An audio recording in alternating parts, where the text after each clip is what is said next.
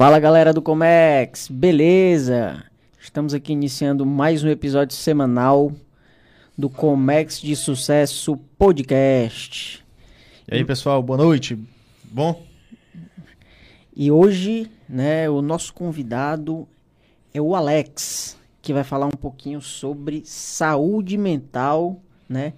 Que as pessoas acham ou podem achar que não tem a ver com comércio exterior e empreendedorismo, mas tem muito a ver e tem muito, muito papo, muita conversa pra gente desenvolver aqui. Eu vou passar a palavra pro Alex. E um detalhe aqui que nos bastidores eu já descobri que eu sou alcoólatra, cara.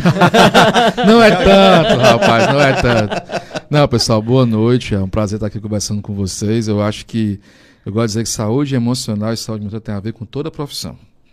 Né? Eu vou dividir um pouquinho a minha experiência aí nos meus é, 15, quase 16 anos atuando na gestão de hospital psiquiátrico, hoje com startup na área de saúde mental. Então, tentar colaborar aqui com vocês. E tem sim muito a ver com o comércio exterior com saúde mental, sim.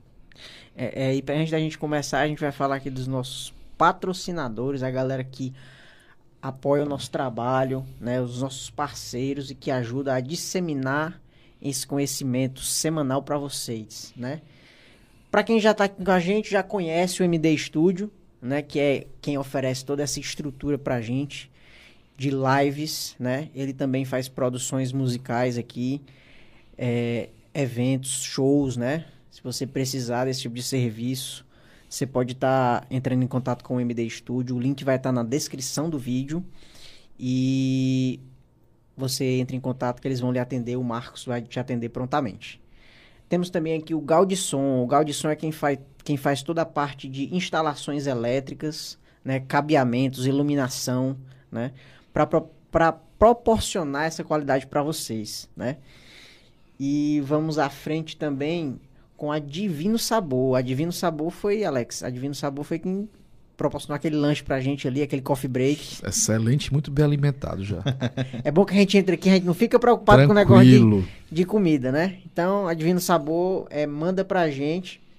É, inclusive, agora no final do ano, ela está com uns, uns cardápios para servir é, é, a mesa do final do ano. Você que vai fazer ali o seu Natal, o Ano Novo, quiser preparar uma refeição diferenciada para fazer o chester, o peru, né? Aquela preparação que é um pouco mais trabalhosa e você quer aproveitar, não quer ter preocupação com isso, entre em contato com a Divino eu Sabor. Eu adoro, porque eu adoro comer, né? Mas fazer não é comigo, não. É, é bom. E, e, a, e, e, vale ressaltar que a, a Divino Sabor, ela, ela, ela é bem completa.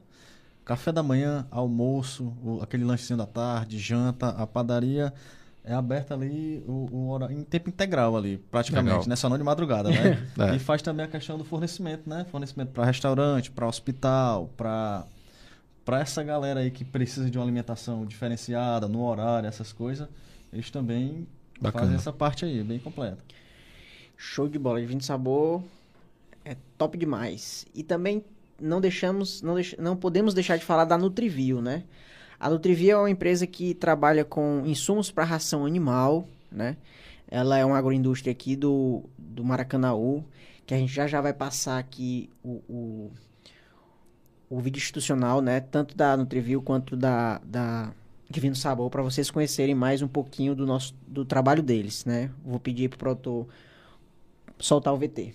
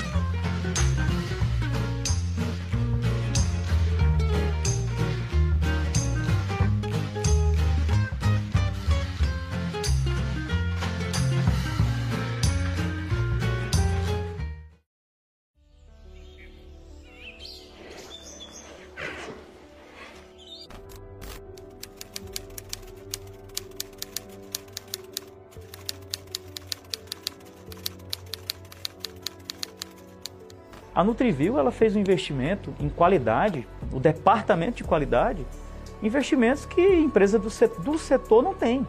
Então, assim, hoje em dia, é, uma empresa, para ela se tornar competitiva no mercado, ela tem que ter os controles de qualidade. E aí a Nutriview hoje foca nisso, tá? Hoje a gente tem as boas práticas de fabricação, que a gente chama de BPF, né, que é a ápice do programa de qualidade, onde a gente envolve desde o gerente, desde o pessoal de compras, de vendas, diretor, gerência, até o pessoal do laboratório.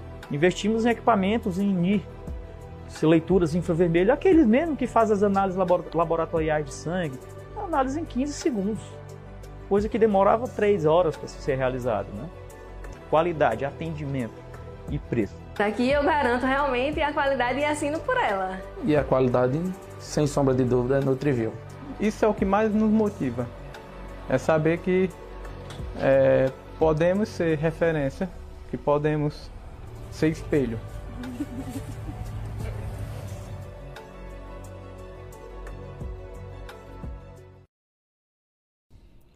Estamos de volta.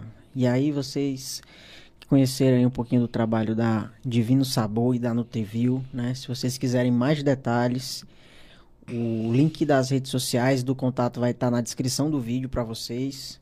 É só acessar e conhecer o trabalho, beleza? E vamos embora, né, Wesley? Vamos, vamos lá conhecer a parte aí do nosso, nosso amigo Alex aí. E aí a gente vai falar um pouquinho agora, passar a palavra pro Alex para ele falar um pouquinho do Hospital Nosso Lar e desse projeto aí que tem muito a contribuir para a gente aí. Bem, o Hospital Nosso Lar é uma instituição filantrópica, né? Ela foi criada, na realidade, em 1948. Ela surgiu na, na, na época, né, com dois, um casal, General, General Leite e Dona Maria José. Eles começaram com a adoção de crianças carentes. Acolhimento na época, não era adoção, acolhimento mesmo. Botaram dentro de casa. E aí esse projeto perdurou só com esse, nesse sentido durante mais de 20, quase 20, 20 anos, só com isso. E aí, em 1968, eles resolveram, por intermédio de amigos, né, que indicaram médicos, psiquiatras, a criar um hospital psiquiátrico. Por que tem muito disso? O Hospital Nosso Lar é um hospital que tem a doutrina espírita como parte né, importante da, da, do hospital. Então, ele foi fundado, ele, ele, ele não é uma casa espírita, mas ele é uma instituição que é tanto que ela é a instituição espírita Nosso Lar, o nome do CNPJ. E aí, em 68, se surge sim o, o nosso lar, o hospital Nosso Lar, que agora virou Nosso Lar Hospital, a gente uma pequena rebrand de marca, para cuidar especificamente da saúde mental. Quando você pesquisa sobre saúde mental, há muitos estudos científicos que falam sobre a relação muito forte entre a questão espiritual e a questão da saúde mental. Mas nós somos um hospital psiquiátrico, nós somos uma instituição que trabalha ciência, né? Mas eu não acredito, ninguém acredita que só, só a ciência resolve as coisas, né? Acho que nós somos mais complexos do que simplesmente um pedaço de carne ligado a átomos. E a instituição, hoje o Hospital Nosso Lar é uma instituição que já está aí 53 anos de história. Hoje nós atendemos 260 pacientes, todos na área de psiquiatria. Então lá nós temos lá é, esse quantitativo de clientes. Atendemos uma parte SUS, uma parte nós somos, somos instituição filantrópica, certificação SEBAS. Então, nosso dia a dia é cuidar deste, dessa parcela da população, que é uma parcela extremamente é, largada, eu digo a vocês assim. A, a, o doente mental, ele ainda é tratado no Brasil, infelizmente, como um alejo da sociedade. Então ninguém quer dizer que vai a psiquiatra, ninguém quer falar que tem doença mental. E se alguém fala perto de você que tem doença mental, você começa a tratar ele como um pobre coitado ou como um perigo, com medo de que ele vai agredir você. É uma tremenda falta de conhecimento do assunto. E a gente, depois de, de 50 anos, é, em 2020, criamos um projeto chamado Amarelo Saúde Mental, que foi o quê? Como é que a gente pode estender nosso trabalho de tantos anos para fora dos muros? E aí, usando a tecnologia, pandemia, tecnologia, essa capacidade hoje que a telemedicina trouxe para todo mundo, surge a Maior Saúde Mental, que hoje é uma startup, que já é uma, nota, uma nova empresa, na realidade, que nosso lá é, é parte dela, onde a gente procura levar e criar ambientes sustentáveis emocionalmente dentro das empresas. Não dá para desconectar casa e trabalho. Quem acha que isso acontece é mentira, somos uma pessoa só. Então você tem que conseguir criar dentro da sua empresa um ambiente sustentável para que a pessoa possa produzir e dar o melhor dela. Então nós trabalhamos com, com três pilares: o pilar de, é, de é, educação, onde eu vou ter que explicar, porque eu preciso explicar para para todo mundo o que é a doença mental, o que é a psicofobia, quais são o, o que é ansiedade, o que é depressão, né? Coisas que a gente acha que é, não sabe o que é. Depois eu trago o quê? O diagnóstico. Como? Eu faço a prevenção. Eu faço uma pesquisa, pesquisas cientificamente comprovadas, aplicadas dentro da empresa para mostrar como é que ela está no âmbito da saúde emocional. E no fim eu trago o tratamento, que é o cuidado, que é o quê? terapia online e outras ferramentas que a gente pode utilizar. Então, como um bom ambiente de saúde, o médico, for no médico, ele faz o quê? Estou com a dor bem aqui, o que ele fala? Eu acho que pode ser isso. A gente dá uma medicação prévia. Mas a gente manda onde? No laboratório fazer um monte de exame. Aí depois você volta com os exames, é que você vai fazer o quê? O tratamento. A gente funciona do mesmo jeito. Só que focado hoje em empresas.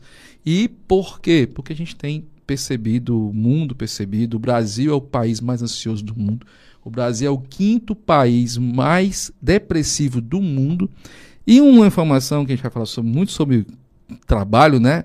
Ambiente de trabalho.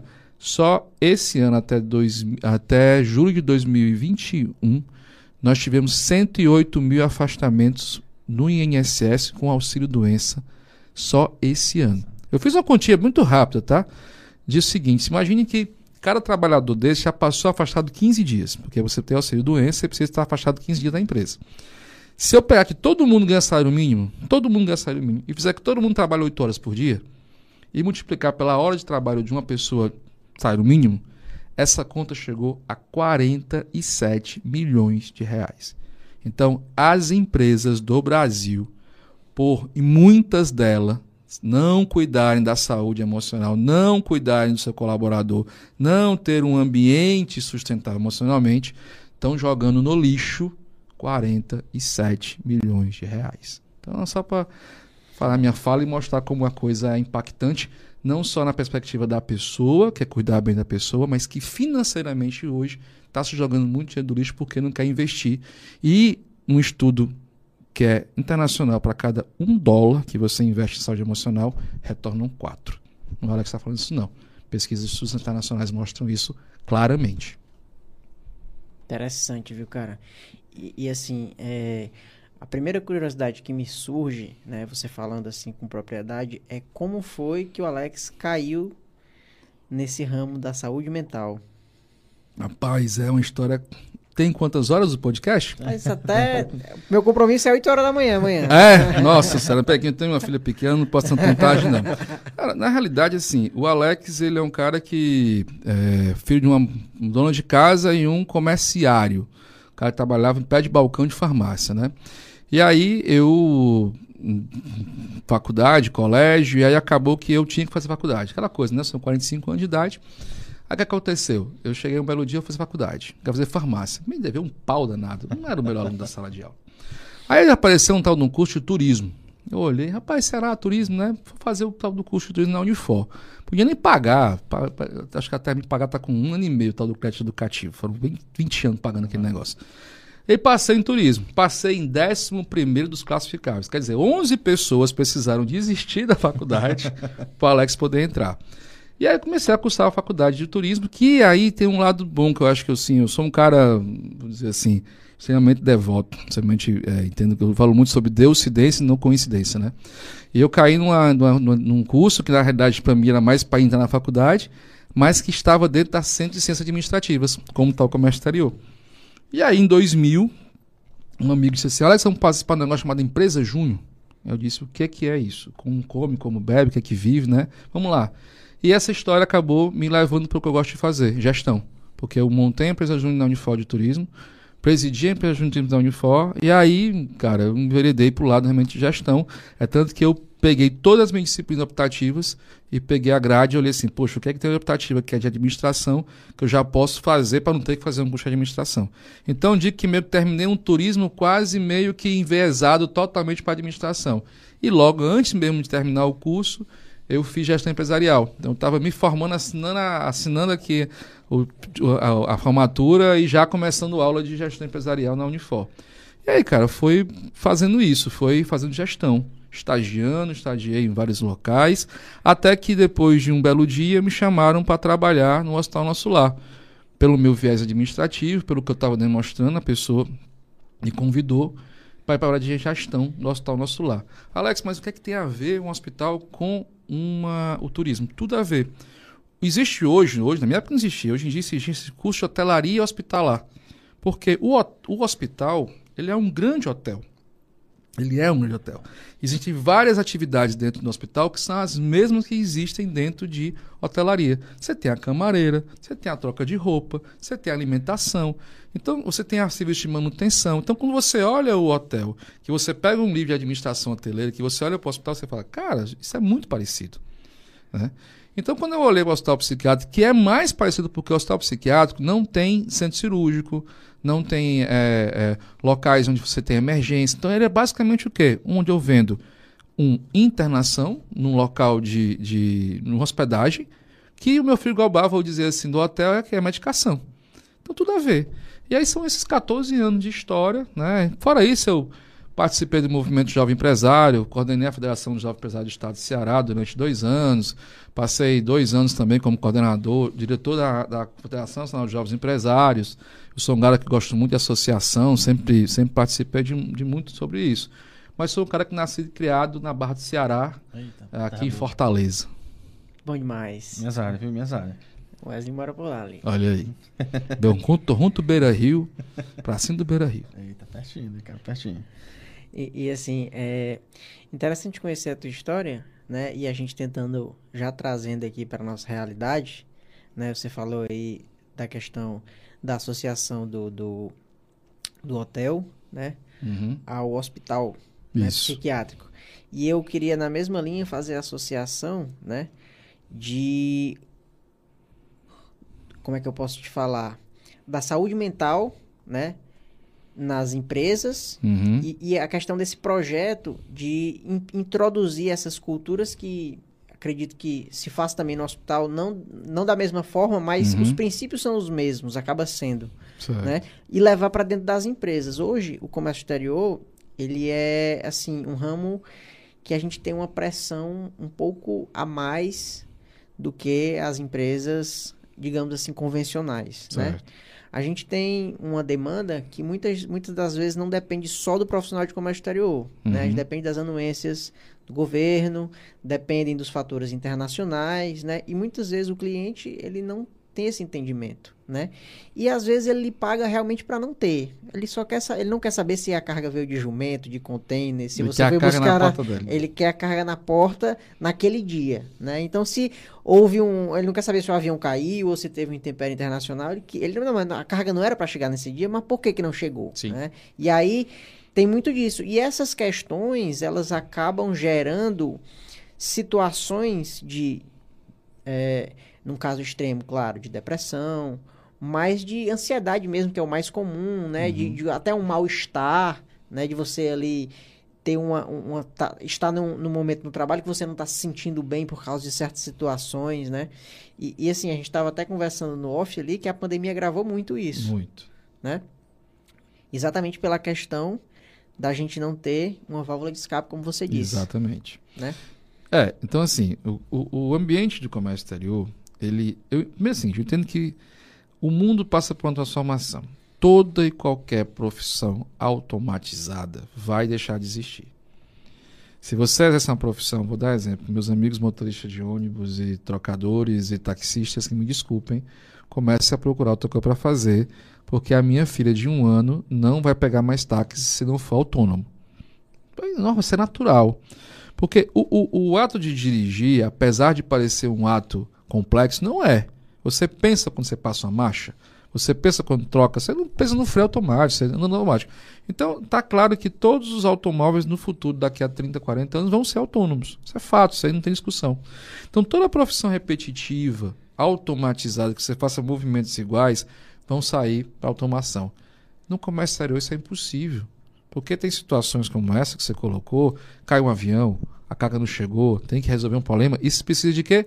Da sua capacidade de raciocínio, da sua capacidade de criação para resolver o problema. A máquina nunca vai fazer isso. Ela é 1 mais 1 igual a 2, ela é 1 zero e 1 e 1. Então essa capacidade cognitiva que nós temos, que o ser humano tem, cada vez mais será mais cobrada e será o mais diferencial. Então o comércio exterior ele cai numa situação como várias outras profissões, como a parte de tecnologia, parte de comunicação, que depende muito de você fazer o serviço. Não dá para automatizar o comércio exterior, só automatiza algum processo, mas assim, a, a, a condução, a negócio. Como é que você dá esse negócio? Como é que você negociação de preço? Como é que tu automatiza a negociação de preço? Olho no olho. E aí, cara, como é que não sei o quê? Não, uma... não dá, cara, é muito complicado. Então, essa pressão de entrega, eu tenho que entregar uma coisa no prazo, eu tenho que entregar uma coisa né, direita, certo? E aquilo tem uma pressão, porque eu não sei se vai chegar Tu comprou um, um, um container com um produto na China. Tu não sabe se vai chegar. Tu acha que vai chegar naquele dia lá no, no, no, no aeroporto. Mas como você falou, vamos dizer que na hora do container sair lá do, do porto, no caso, teve um maremoto na região não sei da onde e pronto, Panamá. O que, que aconteceu quando o canal do Panamá fechou? O que, que aconteceu? E aí? Como é que foi? Vocês, vocês passaram por algum problema em relação àquele problema que teve no canal? Foi Panamá ou foi Suez? Foi Suez. Suez, desculpa. Quando o Panamá do Suez fechou. O que, é que aconteceu com o mundo na área de comércio exterior? Parou. Parou. E aí, como é que você podia prever um negócio desse? É. Impossível. Agora, você imagina, você tem essa posição, quantas pessoas de comércio exterior foram pressionadas por fornecedores à épocas dizendo: estão perdendo dinheiro, cadê minha carga? Não chegou. Ah, mas tá, não quero saber, se vire, pega um helicóptero, mande pegar minha carga no, no, no coisa e traga para cá. Então, assim, esse tipo de profissão, esse tipo de trabalho, ele vai exigir realmente cada vez mais de vocês, de nós. Eu sou uma pessoa que trabalho com gestão, eu trabalho com estratégia. Se a minha cabeça não estiver boa, eu não consigo fazer gestão. E eu passei por duas crises de ansiedade. Eu não me precavendo, eu não me entendendo e eu achando que eu era uma máquina, que é o comum que a gente faz. Eu simplesmente um belo dia, não, uma das vezes estava. Eu gosto de contar essa aqui porque a primeira eu estava no trabalho. Então a pessoa ah, eu estava no trabalho, estava pressionado. Não. Eu estava indo para Guaramiranga com a minha esposa e minha filha, numa estrada, com, num carro, sem nenhum carro na minha frente. E eu simplesmente tinha, tive uma sensação de estar tendo um, um ataque cardíaco ou um AVC. Parei o carro na estrada e falei, eu estou morrendo agora. Minha filha, não sei se vou chegar no hospital. Graças a Deus, fiz todos os meus os exames e, com o diagnóstico, eu tive uma grande crise de ansiedade. Então, um, não foi bem um de pânico, porque eu não tive um pânico, mas a minha impressão é que eu estava tendo realmente um infarto. Qual era a pressão que eu estava tendo naquele momento? Nenhuma. Estava num momento totalmente agradável. Totalmente agradável. Mas a psicóloga que me atende, ela falou, mas a sua mente não estava. Você achava que estava, mas ela lá dentro estava funcionando o problema da ansiedade, que existem três coisas muito comuns nesse ambiente de trabalho, e o comércio exterior vai passar passa por isso com certeza. Pessoas com depressão, pessoas com crise de ansiedade, pessoas com burnout. Isso é normal no ambiente de trabalho. A depressão, às vezes, lógico, evidentemente eu não sou médico, mas depois de quatro anos trabalhando com isso, lógico, tem alguns viés, são questões hormonais, mas ela vem realmente, ela pode se constituir num processo de construção familiar ou de trabalho a ansiedade. Nós todos somos ansiosos. A ansiedade é uma ferramenta do nosso corpo de defesa. O problema não é você ser ansioso. O problema é você viver ansioso. E aí o nosso corpo não aguenta. Ele não aguenta estar todo o tempo com ansiedade. E o burnout, que talvez é a mais complicada, porque você não consegue diagnosticar burnout rápido. E o que, ser, e o que seria? Burnout é você começa a ter várias perdas, né? Começa a ter desânimo, começa a ter sensação de que não está conseguindo entregar. Você começa a, ter, a, ter, a demonstrar vários tipos de situações corporais realmente que te levam a uma situação até de pensar em se matar. É, assim, eu posso ter uma sensação, assim, um, um, pensamento errado, mas eu tinha comumente o burnout é tipo assim, a exaustão total, é isso? Podemos dizer que sim. Você chega num ponto que você quer, queima, queima total. Né? Eu vou te dar dois exemplos aqui. A minha CEO, a, a Lorena Soares, que a gente fala porque ela aborda isso nos dia a dia dela, ela descobriu o burnout quando ela pensou em se matar no terceiro andar no trabalho dela. É. Só que quando ela foi fazer o retrospecto, ela já vinha tendo sensações né, de cansaço, de desânimo é, e outras né, que ela vinha tendo, só que ela, não, ela psicóloga, não conseguia identificar. Interessante. Quando ela viu que ela olhou para a janela, que ela pensou em pular da janela, ela disse: estava uma coisa errada. Ligou para quem? Para psiquiatra. Que é outra coisa que é um absurdo. É não falar com não ir para o médico psiquiatra. Quem trata na cabeça da gente, pessoal, é o psiquiatra. Ponto. Acabou. Isso não é vergonha dizer que é psiquiatra. Ele disse: Eu preciso de você. Porque eu preciso me matar. Não posso estar bem. Burnout. Então, a gente tem que ter essa questão de começar a olhar para a saúde mental, seja no comércio exterior, seja em qualquer lugar, que todos nós, vocês principalmente, que passam por muita pressão, precisam, que a falou, da válvula de escape. E a terapia, eu gosto muito de dizer assim, quebrar o estigma. Eu sou cearense, né? Sou heterossexual, gosto de falar isso porque para quebrar aquele estigma, né? Sou heterossexual, cearense, pai de família e faço terapia. Porque nós cearenses, infelizmente, temos a relação de quê? E aí, desculpa a expressão, mas é coisa de viado. Pelo amor de Deus, a gente tem que quebrar esse preconceito. Terapia é sentar ao lado de um profissional de saúde, que é o um psicólogo, um profissional da, ele por mais que não seja formado na área da saúde, mas ele é um profissional que ajuda a tua saúde e ajudar a te, te construir é, é, importantíssimo, porque a gente está às vezes com muita coisa na cabeça, muitas dúvidas do que fazer, e ele vai te ajudar a te organizar aquilo ali, para que você possa produzir melhor, para que você possa ter uma entrega melhor no seu trabalho. Então a gente tem que olhar assim, o comércio exterior precisa olhar para isso, as empresas comerciais têm que olhar para isso o que vai acontecer daqui a pouco, como está acontecendo em algumas áreas, como tipo consultoria, que exige muito, áreas de tecnologia que exigem muito de colaboradores, o cara vai acontecer o quê? Demissão, o cara vai ter problema de saúde, vai deixar de produzir, vai perder muito mais do que simplesmente fazer uma coisa simples às vezes, que chegar para você, rapaz, toma aqui, tem um benefício aqui de terapia, cara, tá sentindo bem hoje? Tô não, pô, faz o seguinte, vai ali, vai tomar um café, dá uma volta, sabe? Entender que o ser humano não é uma máquina. Isso é o mais importante, cara. É, e assim, não é comum você ter um tratamento desse. Eu acho que é a minoria das empresas que realmente. Eu, particularmente, nunca vi. Uma empresa, assim, as empresas oferecem um plano de saúde, mas ter um acompanhamento de um psicólogo, realmente, ah, vamos lá, vamos tirar um dia para realmente ver aqui a equipe, sei lá, pegando a empresa geral do marketing, vamos pegar a galera do marketing e vamos ver aqui como é que tá o mental da galera do marketing. No dia, não, vamos pro financeiro. Não, no outro dia vamos pro equipe de vendas. Isso eu nunca vi, para falar a verdade. Um trabalho dentro da empresa para se, se tratar exatamente da saúde mental no trabalho, uhum. né? E, e, realmente se preocupar com o funcionário no dia a dia, realmente se ele chegou bem, se ele tá bem, como é que tá a casa dele, porque a gente sabe, acredito que você tem, você tem uma filha, né? Duas filhas. Você tem duas filhas. Quando sua bebê tá doente em casa, você vai pro trabalho, você já fica daquele jeito ali. Né? Eu, não te, eu não tenho filhos, mas eu imagino que seja isso. O Wesley tem filho, e às vezes ele chega lá, a bebê tá doentinha ou alguma coisa, você já nota que a pessoa chega diferente, entendeu? Já, às vezes pega o celular, já dá uma, uma checada como é que tá em casa e tal. E, e você eu tiro isso às vezes com outra preocupação muito menor, às vezes a gente não consegue trabalhar. Tu imagina se fosse um filho, entendeu? É então, é, como você disse, são áreas que precisam realmente da gente 100% ali, porque não se automatiza. A gente precisa pensar para gerir aquele processo, para gerir aquela situação, e com essa situação, é, é digamos assim, que está lá fora, batendo aqui na nossa, na nossa mente, a gente não consegue ter a, a, a, o rendimento que a gente teria num dia pleno, digamos assim, num dia. É, o presenteísmo, que é uma palavra não muito conhecida, é uma das coisas que mais acontece nas das empresas hoje. Você estar presente. É só fisicamente presente. Mas mentalmente você não está.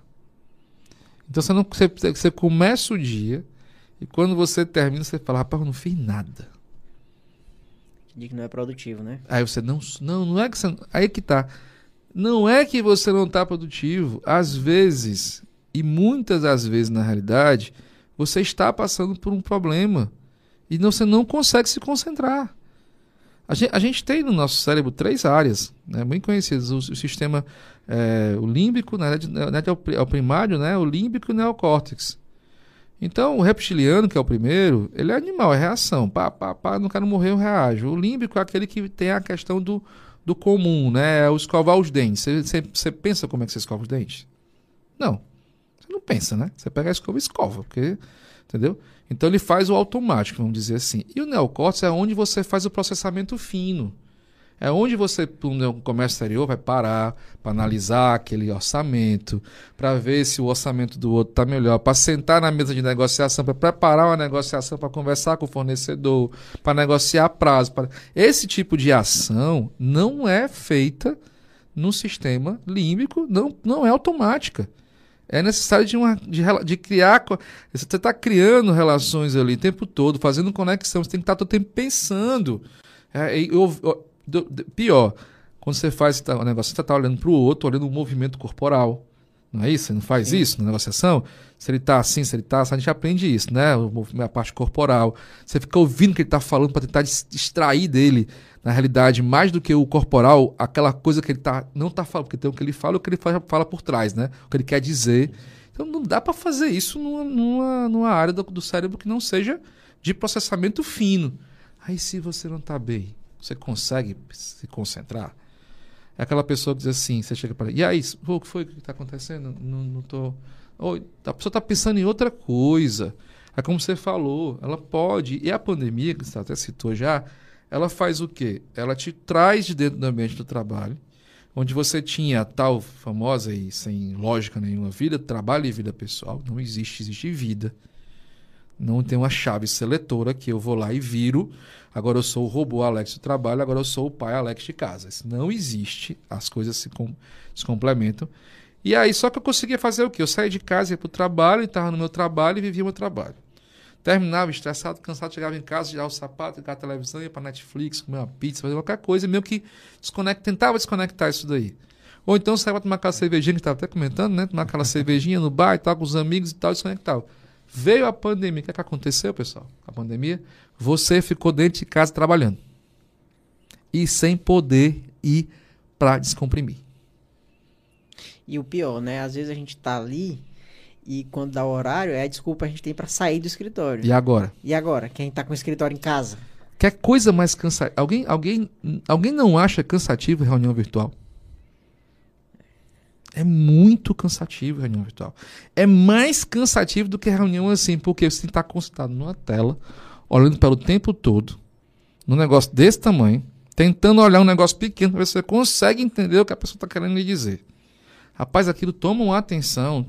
Eu saio muito mais cansado de reunião virtual do que da reunião que você está aqui com a pessoa presencialmente. Isso é óbvio. E você falou uma coisa lá fora da nossa conversa. Você começava trabalhando, quando você menos esperava, você parava o trabalho e entrava onde? no estudo. No, onde é que era? Na mesma mesa. E aí, cara, teu cérebro entende isso como?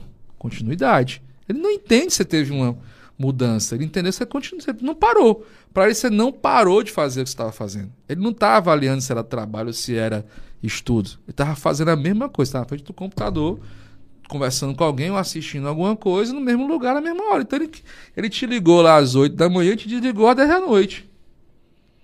Né? Então, antes você saía do trabalho e faculdade, né? Você fazia um corte, você saía ali, pegava o ônibus, eu pegava o carro, chegava na faculdade, passava ali, conversava com um amigo, né? Comia tomava alguma café. coisa, tomava um cafezinho, ia pra sala de aula e tal. Era, aquilo havia, o cérebro fazia uma completa mudança do que estava acontecendo. E aí em casa? Aí em casa, eu vou dar um exemplo. Você não tem filho, né? Agora você imagina uma mãe de família, como foi um caso na funcionária, com um filho de, cinco, de 3 anos, de 4 anos, Dentro de casa, ela e o marido no apartamento de 45 metros quadrados. Onde ela tem que ter o filho que tem que assistir aula online. Se você não é pai, você não sabe o que é assistir aula online, por favor. Não, esse negócio de criança online, essa coisa mais. Você não dizer o que é isso. Isso você tem que trabalhar. E aí? Tem que a esposa e o marido trabalhar e o filho assistir aula. No apartamento de 45 metros quadrados. Pessoal, não tem como. Fora isso, nós na pandemia vivemos uma situação que foi o seguinte: nós nunca tivemos a, a, a concretude da morte tão perto da gente. Nós tínhamos, uma, nós temos a percepção de, de vida, nós temos a percepção de que nós somos finitos. Só que assim, numa escala natural, você começa a perder seus amigos depois de 50 anos, né? Como diz meu sogro, hoje em dia eu perco mais, hoje em dia eu tenho mais amigo morrendo do que amigo novo. Então a gente tem uma percepção que os seus amigos começam, né? Seu pai morre lá com os 80, 90, seus amigos começam, você começa a chegar nas casas dos 70 anos, você começa a perder um amigo, outro. De repente, rapaz, imagina, tu tá aqui e quando tu olha, tu perdeu metade da tua relação, foi embora por uma doença. Rapaz, a, a, a concretude de que nós somos finitos é tão forte que aquilo faz você parar e dizer, rapaz, será que eu estou fazendo a coisa certa na minha vida? Isso foi uma conversa hoje de manhã que a gente teve sobre isso. É, no ambiente profissional e no comércio exterior, eu tenho certeza que muita gente começou a repensar se está trabalhando no lugar certo. Verdade. E avaliar se vale a pena aquele trabalho ainda. Porque ele pensa, pô, será que eu vou estar vida amanhã? Ele fica, será que vale a pena esse, esse trabalho tão pressionado? Essa empresa que não olha para mim, que só cobra, cobra, cobra, mas não me dá o cara, o meu liderado não me dá um bom dia direito, que, que não pergunta nem como é que eu tô. Né? Que se eu precisar me afastar um dia de trabalho porque é, morreu um parente meu, ele me dá um dia de trabalho de folga e manda estar no outro dia. E estamos trabalhando. Mas será que eu tô bem? Será que, aquele, será que aquela pessoa que morreu por não ser meu pai, ela não era um ente querido meu, que me abalou emocionalmente? Então, é, é muito mais complexo, sabe? E você coloca a coisa correta. Pouquíssimas empresas no Brasil e no mundo fazem isso. Só que vai mudar. Porque nós não estamos mais aceitando isso. Vocês são mais jovens. E a geração antes de vocês, depois de vocês, essa que não está mais aceitando isso de jeito maneira. Elas não, elas não aceitam mais ser apenas um robô de trabalho. Eles querem um ambiente de trabalho bacana, que dê possibilidade para eles de crescerem, fazer ter novas experiências e que olhem para isso como ser humano e que cuide deles, que permita a eles a construir o que eles querem, não simplesmente entregar é, um benefício qualquer. Inclusive há uma movimentação muito grande em termos de RH é, de que não é mais o benefício entregue pela empresa. Eu te digo, eu te pergunto, você quer o que de benefício? tem empresas hoje como a Caju, que é uma que faz isso, que gente diz, não, o benefício é o seguinte, é um cartão, tu escolhe. Eu quero academia, eu quero academia. Não, eu quero fazer inglês. Não, eu quero fazer terapia. E você pega o valor do benefício e você escolhe o que você quer. Porque o benefício é seu. Por que que para mim é importante cesta básica e para ti pode não ser? E aí, todo mundo é igual? Verdade. No comércio exterior todo mundo é igual? Então as empresas precisam realmente, e elas vão ter a obrigação de olhar para isso. Porque as novas gerações, as atuais já não estão mais suportando. E as novas, elas não admitem mais uma empresa que, um líder e uma empresa que não tenha um cuidado com a pessoa. Que pense só no número e no resultado final. É, e, e você falando assim, me veio a curiosidade de saber um pouco de como é o trabalho desse projeto que tá que é um plus do, do nosso lar. Isso né? Como é que, que é a atuação? É uma consultoria? É uma visita? Como é, que... tratamento ali, É né? o tratamento do, do... Tu chega na empresa, aí o caos tá um jogando papel, o outro brigando, o outro... Aí como é, assim? A, a, a comunicação violenta e o ambiente violento é muito comum, certo? Com empresas que estão passando... Sério? É. Uma, uma, é porque tem vários tipos de violência. Tem aquela violência no final que chega a ser de via de fato, mas tem aquela violência psicológica, né? Porque você tem até o, o, o, o gaslighting agora, que é uma palavra muito usada agora, terminologia de um filme de 1924, que é, é o gaslighting é você diminuir a luminosidade, você vai colocar a pessoa no escuro. Então, é uma, é uma agressão psicológica, você vai comprimindo a pessoa, fazendo pequenas ações de, de, de, de trava de bater, de, de falar. Não é aquela coisa direta, mas você vai causando nela um, um adoecimento por uma pressão. O filme é de 1924. É muito interessante que agora virou uma, uma teoria aí muito forte. O que, é que o Maelo faz, cara? O Maelo chega na empresa, ele tem, primeira coisa é o seguinte, entender como é que está a empresa. Certo? A tua empresa tá ou não tá passando, como é, em que nível que ela tá? Alex, minha empresa está passando por isso, por isso, por isso. Então, vamos diagnosticar a tua empresa. Primeiro eu faço uma é, entrega de uma educação pelo que você me diz que a sua empresa está. Porque eu primeiro vou chegar e dizer, Alex, eu acho, eu tenho ouvido, a gente tem percebido que tem muita gente na minha empresa que está com ansiedade. Então a gente faz um evento, certo? Onde a gente vai falar sobre ansiedade. E aí eu começo a, a, a dialogar sobre isso e fazer as pessoas entenderem que elas são responsáveis pela saúde delas. Nós, nós temos que entender que nós somos responsáveis pela nossa saúde, não é o outro, somos nós, tá? E aí, feito isso, eu faço o que depois? Aí eu faço diagnóstico. Eu aplico o quê? Pesquisa científica. A gente trabalha com saúde. Então eu vou lá e aplico uma, uma delas é o DAS 21, que é um teste que você vai, vai medir depressão, ansiedade e estresse. E aí eu chego para a empresa e digo, seu grupo de trabalho tem que ser anônimo, tá? Eu não vou dizer que é você que tá. Dizer que seu grupo de trabalho demonstra depois do teste que está com um índice de ansiedade muito alto. E aí, de acordo com isso, eu vou junto com a sua empresa traçar estratégia para trabalhar aquilo ali. E aquelas pessoas que já se estão já claramente dizendo, gritando pela ajuda, a gente fornece a terapia online, que aí é a melhor parte porque é online, ou seja, você pega o telefone celular que onde você estiver, você vai ser atendido. A gente tem um, um a gente fez no começo do ano um atendimento por 90 dias que foi a gente, a gente tem muito propósito de que a psicofobia para de existir, que a gente possa falar que vai fazer terapia, isso é algo normal. E para mim eu acho que o maior é dizer que se eu puder dizer a você que eu vou ao psiquiatra, você olhar para mim, cara, massa, vai lá. Porque se você fizer isso hoje, a pessoa vai dizer o quê? Bota para bota o doido. Ou então, vai dizer o que teu líder? Vai dizer o que teu líder?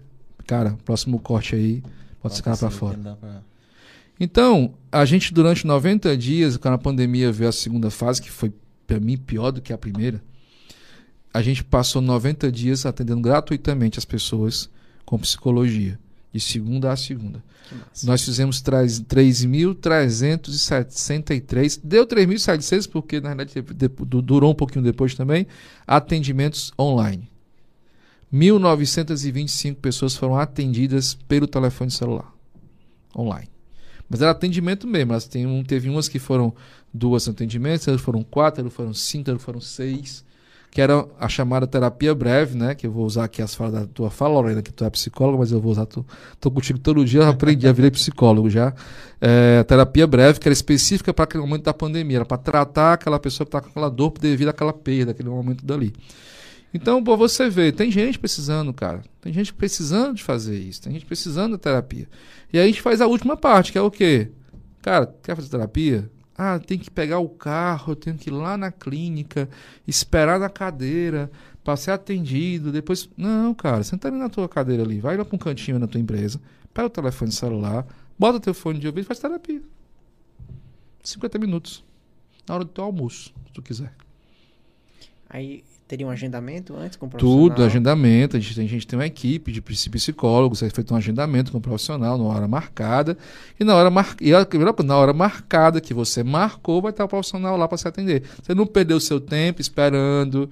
Você sabe que são 50, você bota na sua agenda, 50 minutos do meu dia, duas vezes por semana, minha terapia. E você passa 50 minutos você tendo uma conversa com uma pessoa, um profissional que vai te ajudar a ter autoconhecimento, a melhoria como profissional, como pessoa. Ou seja, cara, é um ganho imenso. Então, quando eu faço esse trio na empresa, não tenha dúvida. Aumenta a produtividade, diminui o turnover, o colaborador se sente reconhecido, né? o ambiente fica melhor e os resultados são melhores. Então, a, a muita empresa está procurando a terapia. A gente tem, pessoal, precisa de terapia? Procura o amarelo, a gente tem terapia online. Mas a gente quer travar a terapia, mas também que a empresa também busque não só a terapia, busque também levar a educação sobre saúde mental e, para mim, o principal, tornar o assunto comum. Que eu possa dizer, ô chefe, eu vou amanhã no meu psiquiatra e vou chegar uma hora mais cedo, até porque eu tenho direito de segunda CLT, né? Tudo bem? Tá bom, tá, tchau. Beleza, até amanhã. Pronto. Isso para mim é um sonho, mas que um dia vai virar realidade. O que eu falando disso, a gente, o que o empresário, como ele vai conseguir identificar algum sinal na sua equipe que ele possa perceber, não, a minha equipe hoje está numa situação que eu acredito que eu vou ter que partir para esse lado da terapia, de dar esse apoio. Quais são os sinais que ele tem que observar na equipe de trabalho dele ali? Olha, eu vou te falar que ele não precisa nem fazer isso. Eu acho que ele tem que fazer isso antes do sinal aparecer. É, identificar sinais é assim: se você é um líder, que você acompanha o seu liderado, você percebe. Vocês, você tem filho, você é casado? Sim. Pronto. Você não percebe que sua mãe tá com raiva de você? Sempre. Na mesma hora, né? É. Eu sou casado. Eu, noite. eu sou, é, essa parte aí é óbvio, é quase que óbvio. Mas você, você tem você é casado. Sou casado há sete anos, né? Cara, na hora que eu chego em casa, eu percebo que minha mulher não tá bem. Porque eu convivo com ela todo dia, só que eu tenho um olhar para ela. Agora, se você convive com o seu liderado, você tem um líder, tem uma pessoa diretamente a você ligada, você convive com a pessoa todo e você não consegue perceber que a pessoa não está bem, você é um, desculpa, um, um, um líder bem ruim. Bem ruim. Não é possível estar contigo todo dia, conversando contigo, não consegue perceber que está mais triste, está mais alegre, está mais, tá mais. E aí também você começa a perceber na empresa, você começa a perceber o ambiente da empresa. Se você é um líder e um, um gestor, como tem que ser hoje em dia, você começa a perceber que sua área, seu, seu grupo está diferente. E você começa também, na última ponta, lá, você começa a perceber que a produtividade. Teve um caso de um cliente que a gente não acabou não fechando, mas ele trouxe para a gente, foi o seguinte: começaram a acontecer erros por profissionais de gabarito que eram coisas de profissionais de início. Ora, quando um profissional já consolidado, o cara sempre entregou muito bem, começa a cometer erro infantil de um iniciante, alguma coisa está errada. E a maioria falou que ah, é porque ele quer ser demitido. Não é. Não é. É porque às vezes ele está passando por uma situação que ele está conseguindo se concentrar para fazer, ele comete um erro besta. Então, na realidade, assim, tem N maneiras de perceber. A primeira é estar tá participando do dia a dia da empresa, é acompanhar o liderado, é olhar para ele, é qual, pro, qual o problema. Você está bem hoje? Como é que você está com a sua família? Como estão seus filhos, cara? Tudo bem com eles? Cara, se você faz essa pergunta para o seu liderado, se não estiver bem, ele te joga na cara logo. O cara desabafa. Rapaz, é, o filho tá doente, a gente teve um problema ontem e tal. E você começa a perceber que você está precisando disso aí. Mas eu digo uma coisa: é melhor que ele faça antes de chegar na hora de precisar da terapia. Se ele começar a fazer antes, e isso for algo comum, ele vai até evitar que a maioria acabe indo para o processo terapêutico. Porque ele já criou um ambiente, um ambiente é sustentável, um ambiente é feliz. Ora, ambiente feliz dificilmente tem doença. Isso é fato. Então eu digo para o empresário que ele busque ter esse processo. A terapia, pessoal, tem que ser uma coisa é o seguinte: terapia não é só para quem está doente. Terapia é para qualquer pessoa. E eu digo mais: todo mundo deveria fazer terapia, pelo menos no período da vida, para ajudar na própria produtividade. Você tem que tomar uma decisão importante da sua vida. O que é que é melhor? Você faz sozinho ou você ter apoio de alguém que pode te mostrar os caminhos e te fazer enxergar caminhos que às vezes você só não consegue. É óbvio que é melhor ter alguém para ajudar. Então é outro ponto também que a gente também desmistificar essa história da terapia só ser uma coisa para quem está doente. É, evidentemente quem procura mais é que está doente. Mas eu, por exemplo, fiz terapia durante dois anos. Mesmo depois já estar diagnosticado, mesmo ter passado, porque eu tomei decisões na minha vida nos últimos três anos que foi com terapeuta. Não lógico, pelo amor de Deus, o terapeuta não disse o que eu tinha que fazer. Mas a, a, a, durante a terapia ele me fazia, me mostrava os caminhos, me fazia enxergar e me permitia eu decidir sobre aquilo que eu estava colocando na mesa de mais importante. E aí sobre isso eu tomei algumas decisões importantes da minha vida. A, ter, a terapia ela é com porque existe aquela questão do psicólogo, né, e o psiquiatra. No meu consentimento leigo, quando vai para o psiquiatra, ele é quando vai dar a medicação. Eu não sei se isso procede. Mas a terapia, ela tanto pelo psicólogo. Por, todos por... dois podem, todos dois é, fazem, podem fazer terapia. Mas normalmente a terapia ela é, ela é executada pelo psicólogo. Né? O, o, realmente, no, no caso do psiquiatra, o médico, quando você vai ao médico, a tendência é que você saia de lá com um diagnóstico, caso exista, e você vai acabar saindo com a medicação, porque ainda não inventaram outra forma de tratar a doença não forma com medicação. Que é outro tabu absurdo ah, eu vou pro psiquiatra, não tem que tomar remédio. Mas se tu for no cardiologista, tu vai sair de lá com remédio também. Não vai? Eu, gordo como eu, tenho que tomar rovastatina por causa dos níveis de colesterol. Sim, aí qual é o problema? Então, é, é lógico, você vai para um psiquiatra e você está com um problema de saúde, ele vai te passar a medicação. Eu tomei uma medicação para mim sair durante seis meses. Eu não precisava, eu estava doente. Entendeu? Então, o psiquiatra realmente, em sua maioria, os psiquiatras são focados realmente nesse processo. É, vem uma pessoa adoecida, vão fazer a tratamento para a pessoa tirar a pessoa da crise e trazer ela para um ambiente saudável. O terapeuta, a terapia já é um outro processo, mas tá junto, tá? Eu, lá minha, meu lado, vamos dizer, leigo, porque eu também não sou, não sou médico, mas eu, eu falo muito isso abertamente. Eu não acredito em tratamento de saúde mental numa pessoa que está já diagnosticada sem ter o psiquiatra e o psicólogo. Entendi. Que eles, eles são complementares. Eles fazem ações diferentes e são complementares. Tá? Realmente não dá, muitas vezes, para o psiquiatra passar é, 50 minutos com o paciente. Sabe por quê? Vocês sabem quantos psiquiatras tem no Brasil? Não. 10.200. É pouco. Pouco. É nada. 200 milhões de habitantes, tem 10.200 psiquiatras, cara, no Brasil. O estado de Ceará inteiro, segundo o último censo do Conselho Federal de Medicina, tem 220. Não tem como dar conta. É impossível. Hoje, se você sair daqui agora e tentar fazer uma consulta de psiquiatria, eu vou lhe dizer uma coisa: você encontrar um psiquiatra amanhã, ai, meu amigo, vai ser muito difícil com a agenda liberada. Porque houve uma. Eu vou dizer, tem um médico do hospital que ele atendia é, consultório uma vez na semana. Certo? Ele hoje disse, Alex, se eu for na minha clínica todo dia, eu tenho 10, 15 clientes todo santo dia na clínica. Ele abriu mais dois dias na agenda, certo? E não abriu outro porque isso não dá conta. E é todo dia 10, 15 pacientes que ele vai lá. Ele chega a ter 17, 18, 20 pacientes. Não tem profissional suficiente. Então, realmente não dá para o psiquiatra exigir dele que ele fique na consulta de uma hora. Porque, cara, é muito longo para a quantidade de gente que tem demanda. Então, ele vai lá, faz uma ação breve, de 30 minutos, conversa com você, faz o um entendimento, lhe faz a medicação e você volta daqui a pouco. A terapia já é diferente, você vai passar 50 minutos, não há medicação, realmente, o psicólogo não era da saúde, então ele não pode medicar ninguém.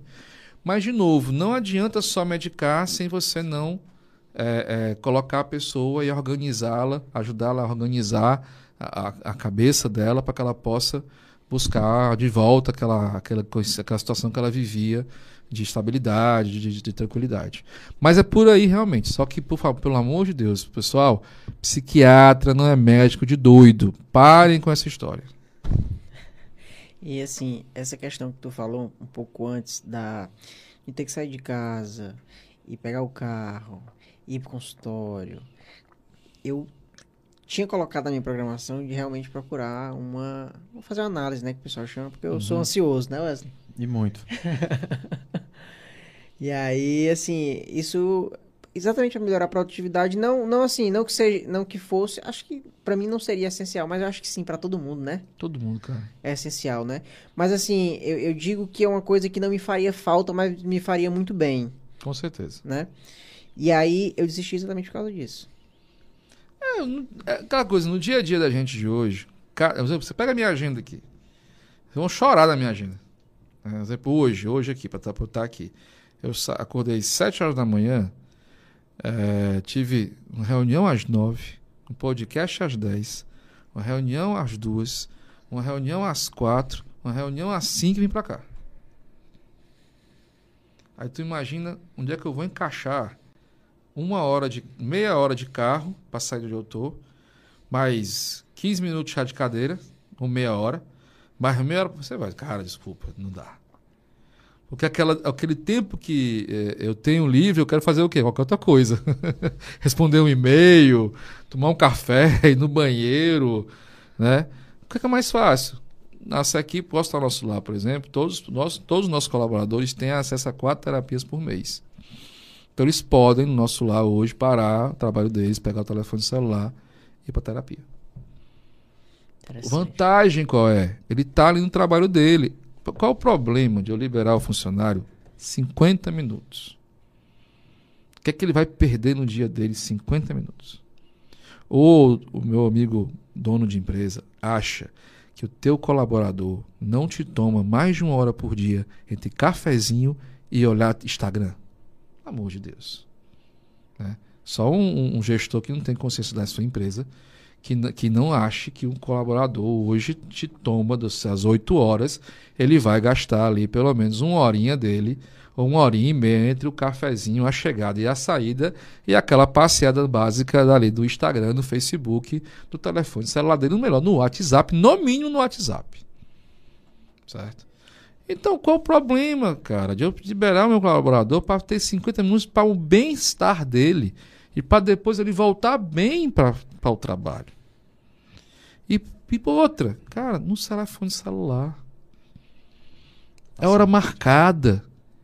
Não toma meu tempo. Eu estou indo lá, cheguei na minha hora, fui atendido, tá lá a psicóloga, 50 minutos, terminou o atendimento, resumi o problema, vou trabalhar, vou para casa, fazer outra coisa. Não tive trânsito, não tive estresse. Eu sempre falei quando comecei o projeto. É, eu entendo e, e sei que algumas pessoas nós não somos iguais, graças ao bom Pai.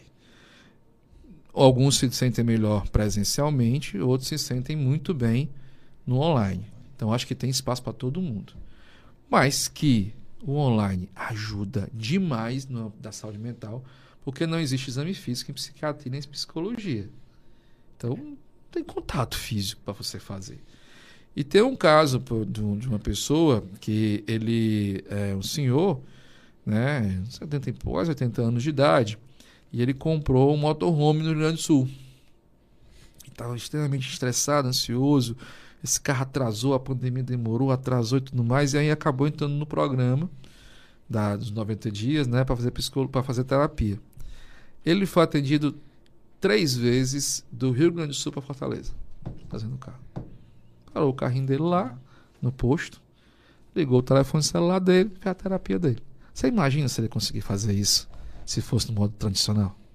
Não tinha condição. É a liber... Cara, é, é, pessoal, é a liberdade que nós temos que ter de nós fazermos o que a gente quer fazer. É, eu, eu, falo muito sobre a questão do no comércio exterior, não sei como é que ficou essa questão do híbrido, se vocês já voltaram para trabalhar ou se ainda estão ainda no, no, no, em casa. Já voltou todo mundo. Já voltou, tá. Todo mundo queria voltar? Eu acho que não. Pois é. Conversa hoje de manhã. A questão futura das empresas estão se batendo sem entender, o comércio deve estar nisso. Não é se vai ser híbrido ou se vai ser presencial ou se vai ser online. É, eu vou ter que dar meu, meu colaborador a escolha. Eu não posso mais trabalhar com todo mundo igual. Então chegar a dizer assim, pessoal, a nossa empresa você escolhe. Você quer fazer como? E aí, em cima da escolha, eu preparo o um ambiente de trabalho. Alex, está dando muito trabalho. Vai, cara, tem, esse problema é teu. Teu colaborador não quer mais ir trabalhar. E aí, vai perder o cara porque não quer mais trabalhar?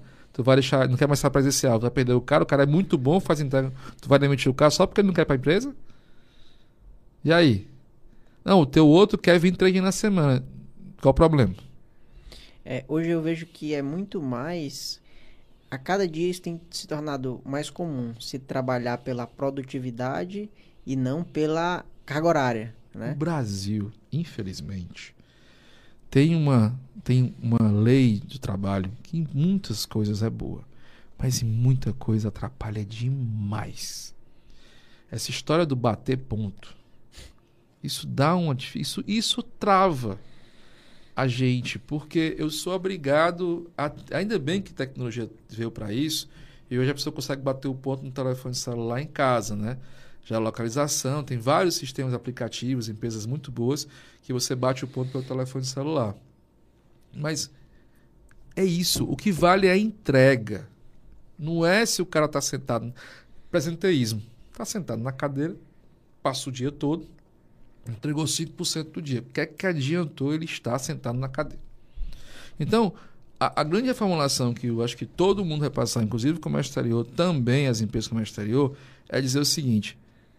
Primeira pergunta: o comércio exterior, o trabalho de vocês só pode ser feito presencial? Depende. Depende da função. Depende da função. Mas tem algumas que não precisam, né? É. Parte de escritório, não. É. A operação sim, mas o escritório ali, assim, é, todos os procedimentos que a gente faz lá com o computador em casa é igual.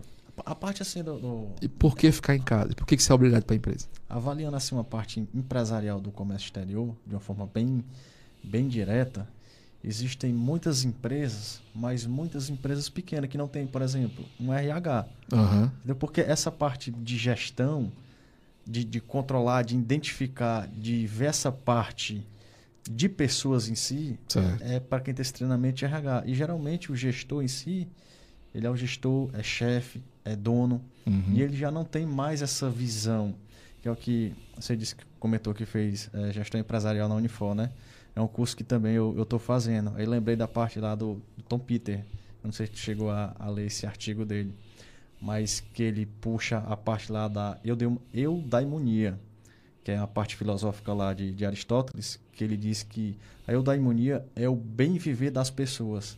Que quando ele aplica isso à gestão de pessoas, né, o que, que ele diz? Que a gestão, né, o processo em si é execução, pessoas e excelência.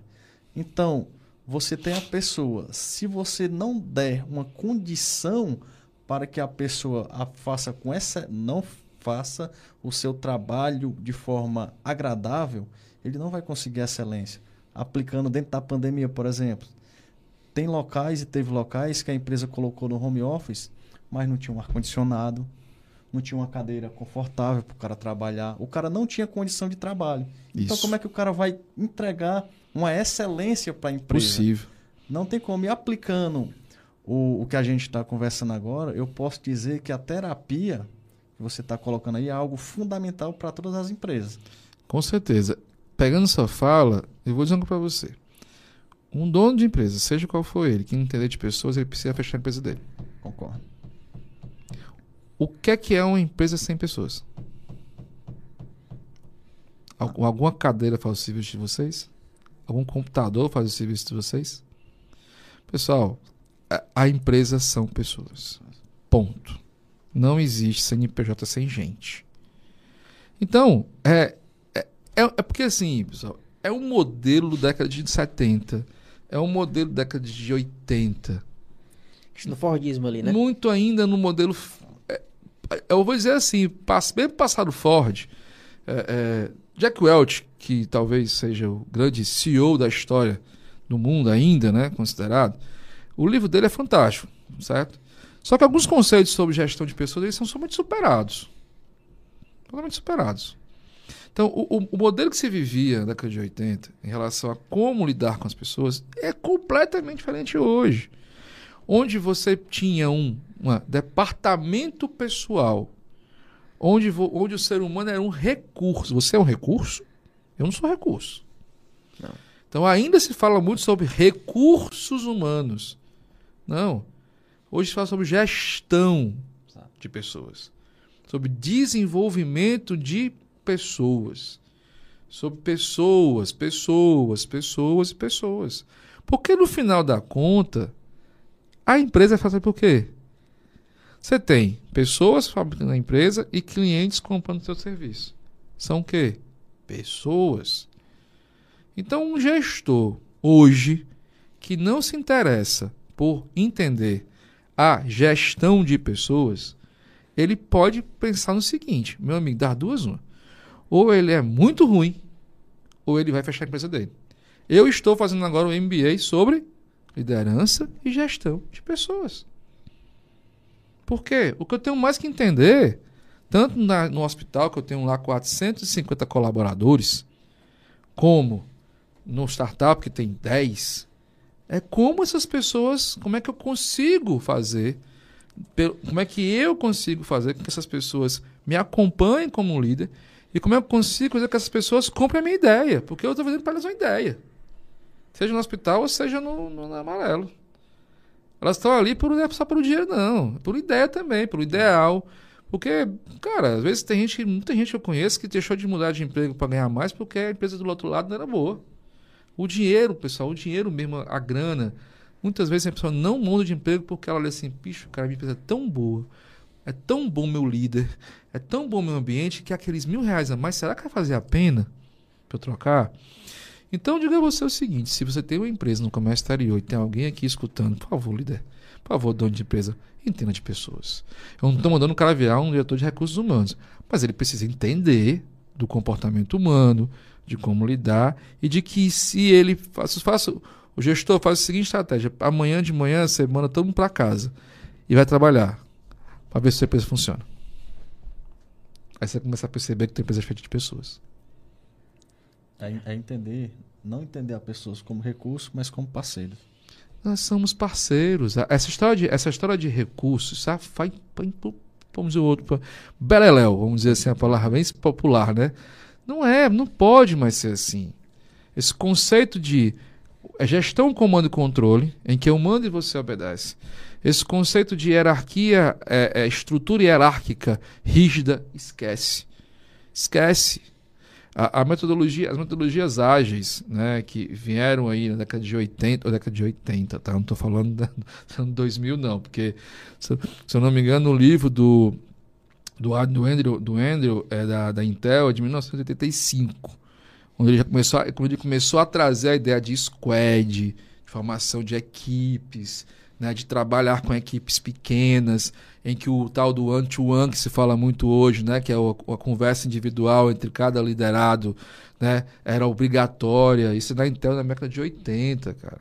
Não, e hoje é isso a coisa tão normal, parece que foi feito ontem. Não, isso tem 30 anos já que acontece lá nos Estados Unidos.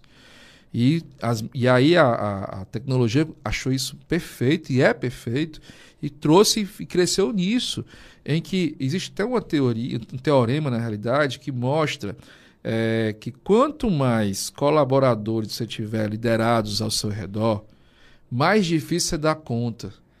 A, a, a métrica hoje usada é mais ou menos entre 12, não chegar nem a 20 pessoas para cada líder.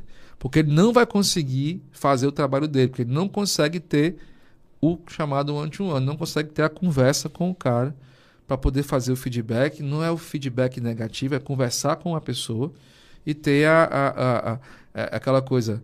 É, demitir o fulano. O cara disse, mas por que eu fui demitido? Não sei. É, foi demitido, eu não gostei de você mais. O cara nunca teve uma conversa com o liderado. Então, o conceito, por exemplo, da Google, que é das duas pizzas, né? acho que a Google é da Amazon, foi da Amazon, que é das duas pizzas, né? Faça grupos em que você consiga alimentar com duas pizzas. Por quê? Porque é mais fácil. As pessoas né, se conversam mais, a interação é melhor. E outra, faça o conceito de squad. Pegue pessoas, pegue, pegue por projeto. Você pega um projeto e pega pessoas de várias áreas que tem a ver com aquele projeto e joga dentro. A diversidade do grupo vai fazer o projeto chegar ao sucesso quando você tem unanimidade, a unidade é burra. Então, é, é muito esse modelo. O modelo não mudou porque ainda muita empresa no Brasil e no mundo acha que se faz gestão como Ford fazia, como Taylor fazia. Interessante essa questão que tu falou da diversidade dos profissionais, né? É uma frase que eu escuto muito que as pessoas elas fazem sociedade por amizade uhum. e não por complemento de atividades. Exato. Né? E me lembrou muito na faculdade, a gente uma, tinha uma disciplina que eu me formei, ainda tem, né, que se tornou obrigatória para quase todos os cursos de gestão na Unifor, que é projeto de intercursos. Então, eu entro na disciplina, era a única disciplina que tinha. Gente, sei lá, eu, eu faço comércio exterior, tem um cara da veterinária lá, tem um cara do direito, tem um cara da medicina, tem um cara da psicologia, e a gente vai se juntar para fazer um projeto, uhum. né? E aí aquele, aquele debate, a gente vê que é, é, eu, por exemplo, da área, mais da área de gestão, a gente vai mais pro viés econômico. Aí você tem uma psicóloga, ela vai mais pro viés é, é pessoal da, da pessoa. E cada um tem seu, é, digamos assim, sua característica principal para é, contribuir no projeto. E no final, a gente juntando cada pedaço daquela digamos assim, daquela contribuição, a gente consegue gerar uma coisa muito mais completa, um conhecimento muito mais, é, é, é como é que eu posso dizer, abordando todas as áreas e se complementando. Né? Exatamente. Né? E, e, depois que, eu tive essa visão, até no começo eu achava, ah, cara, essa disciplina não serve para nada, entendeu? A gente vê que, que é, é, eu até dizia, ah, deve ser mais uma disciplina para o enrolation ali, para um negócio, mas não é, Para perder crédito, é, mas para passar os créditos. é, passar os créditos. E aí a gente, a gente vê que isso dentro da empresa é essencial, entendeu? Primeiro, né, que você aceitar e saber interpretar a contribuição da pessoa. Sim. Né? Porque assim, eu posso, a gente pode fazer um projeto juntos e eu posso não concordar 100% com o que você Normal. fala e o que você prega. Mas eu tenho que respeitar e tenho que a gente procurar chegar ali no encontro. Perfeitamente. Né? E, e Outra coisa que eu ia tocar, essa questão das duas pizzas, é, eu acho que uma coisa que você falou aqui se liga muito é a questão de não tem como eu saber como está o meu funcionário se eu tiver 50 pessoas. Não tem como. Não tem como. Impu... Alex, você conhece todos do nosso lar? Impulso tem 450. Eu não tenho como conhecer todo mundo. E nem preciso me estressar por causa disso. Agora, aqueles que estão mais próximos de mim, eu como presidente, eu tenho a obrigação de conhecê-los.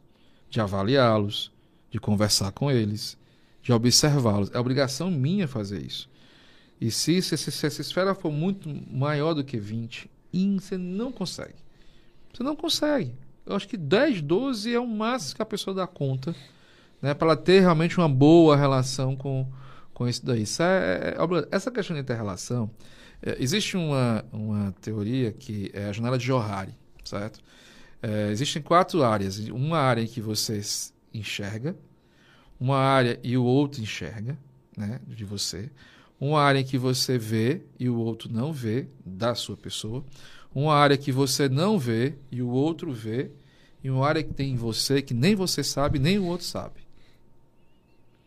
Isso quer dizer o quê? Quando eu coloco pessoas de várias áreas, de várias, vários conhecimentos, eu, olha, eu amplio enormemente a capacidade de construção de conhecimento. Agora eu pego, fazer um projeto para o qual todo mundo do comércio exterior, só tem gente do comércio exterior. Vai acontecer o quê? Vai ser um negócio só focado numa área. E vai se esquecer de tanta coisa, né? No, no amarelo, eu tenho, eu sou formado em turismo, trabalho em gestão, a Lorena é psicóloga, a Juliana é de marketing. A gente sempre discute, debate todo todo do negócio, né? Não é sobre não é a Juliana tomando conta do marketing, não. Eu dou opinião no marketing, a Lorena dá opinião no marketing, ela dá opinião na minha gestão. A gente senta porque cada um tem uma visão diferente de mundo. E aí a gente consegue construir uma coisa que vai trazer mais resultado. No hospital né, é mais complicado, muito mais. É, os hospitais ainda no Brasil ainda são empresas muito tradicionais. As estruturas ainda de saúde são estruturas ainda muito, muito, muito tradicionais. Elas vêm melhorando, a gente vem, nosso lá, por exemplo, vem procurando realmente trazer inovação, outros conceitos, mas o modelo ainda hospitalar ainda é um modelo que realmente é bem tradicional, onde existem umas hierarquias bem consolidadas, né, e um, ainda um, uma visão ainda de muito de comando e controle ainda muito enraizada. Alex, vai mudar no mundo um dia? Eu acho que, que sim. Né? A saúde sempre ela demora mais, porque existe uma questão também de segurança. Uma coisa é eu arriscar montando uma startup de fintech, outra coisa é eu arriscar montando uma empresa de saúde. Não dá, né? é, é diferente. O Papo Amarelo ele tem muitos cuidados na atuação dele, porque ele trabalha com gente e com saúde, com a situação de saúde da pessoa. Então você não pode arriscar também é, demais, você precisa ter um certo cuidado. Mas eu digo assim, mesmo estruturas como essa, elas vão acabar aos poucos se desmontando e começando a trabalhar, por exemplo, no conceito de que eu tenho uma equipe de profissionais que trata uma área da saúde, onde tem um médico e uma equipe que se fala muito sobre isso, já se aplica, mas eu acho que podia ser melhor. A questão da equipe multidisciplinar, em que o paciente não é olhado só por um profissional, mas eles, além de ser olhado pelo médico, mas não é que o médico olha e o outro olha, não, eles olham junto. Eles olham, mas eles juntos sentam para depois discutir aquele caso. Cada um com uma ótica, né? Cada um com sua ótica. Não, isso às vezes parece dizer assim, ah, eu vou tirar o poder do médico. Não é isso. Isso é, na realidade, dar uma outra percepção. Então, já existe, sim, alguns médicos fazem isso, é, já se procura fazer isso, mas eu acho que ainda é muito tímido na área da saúde como um todo, tá? É muito tímido ainda esse movimento de que você tem uma equipe multi e que você trabalhe em, em grupos de mas eu acho que vai evoluir sim a saúde brasileira e no mundo parece o mesmo conceito de squad né eu tenho um paciente tratado por várias pessoas ele se reúne para poder discutir os casos estudar, entender é, e, e, e, tem essa, essa conexão, isso aí. Mas em qualquer tipo de empresa, eu acho que se a empresa quer fazer, vamos lá, comércio exterior. Digamos que a empresa que você trabalha, ela quer almejar outros voos, outros projetos. O que, é que, ela, vai, o que, é que ela tem que fazer? Pega três, quatro, duas, três pessoas de áreas distintas que tem a ver com o projeto. Vai lá, faz e testa. E também tem o medo do risco. É, o gestor tem muito medo de risco, né? Medo de arriscar. Por que, que existe o amarelo? Porque o amarelo foi uma decisão é, que a gente tomou em acontecer. A, a presidente anterior me, me autorizou e me liberou fazer o projeto. Mas chegou no ponto que eu falei o seguinte: ou eu pego esse grupo e tiro de dentro do hospital e deixo eles tocarem o negócio, sem me preocupar se vai dar certo ou não, com a liberdade que eles têm que ter para rolar, ou então nunca vai acontecer. Então hoje a Maior Sol é uma startup já com 14, então, com, indo para 11 cliente, com mais de 4 mil atendimentos realizados, né? Já aí já é, é uma startup que já começa a ter um crescimento de faturamento, porque a minha equipe da startup é só focada na startup. Só focada na startup. Se eles estivessem dentro do hospital ainda, vivendo o dia a dia do hospital, o que, é ia acontecer? Iam ser consumidos pelo hospital, né?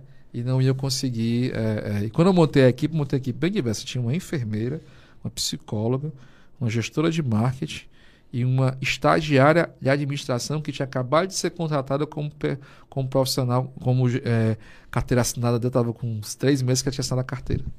E elas começaram a tocar o projeto. Cara, interessante. Muito interessante. Eu queria entrar, a gente falou muito aqui de, de empresa, de tudo. Eu queria entrar no assunto até que a gente comentou ali nos, nos bastidores, é, com relação a, ao dia a dia de todo mundo, né? Por exemplo, a questão do alcoolismo que a gente conversou, a questão daquela compulsão por doces. Como é essa questão? Como eu consigo identificar, por exemplo, que eu sou um alcoólatra? Né? Essa questão que você colocou, não, cara, isso é uma doença mental. Você tem que observar esses pontos e já começar indo trabalhar isso. Explica pra galera essa. É, não, o que, que acontece, né? De novo, pessoal, eu não sou médico, tá? Eu sou gestor hospitalar, formado em turismo, empresarial, mas tenho 15 anos de praia e muito conversa com psiquiatra, tá? Mas vamos lá, vamos pensar no seguinte situação. É, o que é uma dependência? É, é quando eu não consigo fazer algo se aquilo não estiver acontecendo. Isso é uma dependência. Não vou dizer que você é alcoólatra, mas no momento, você que está me escutando, desculpa dizer, que você não consegue mais ter uma, uma atitude que não dependa da bebida, que não consiga descolar da bebida, você precisa prestar atenção como é que está acontecendo isso na sua vida.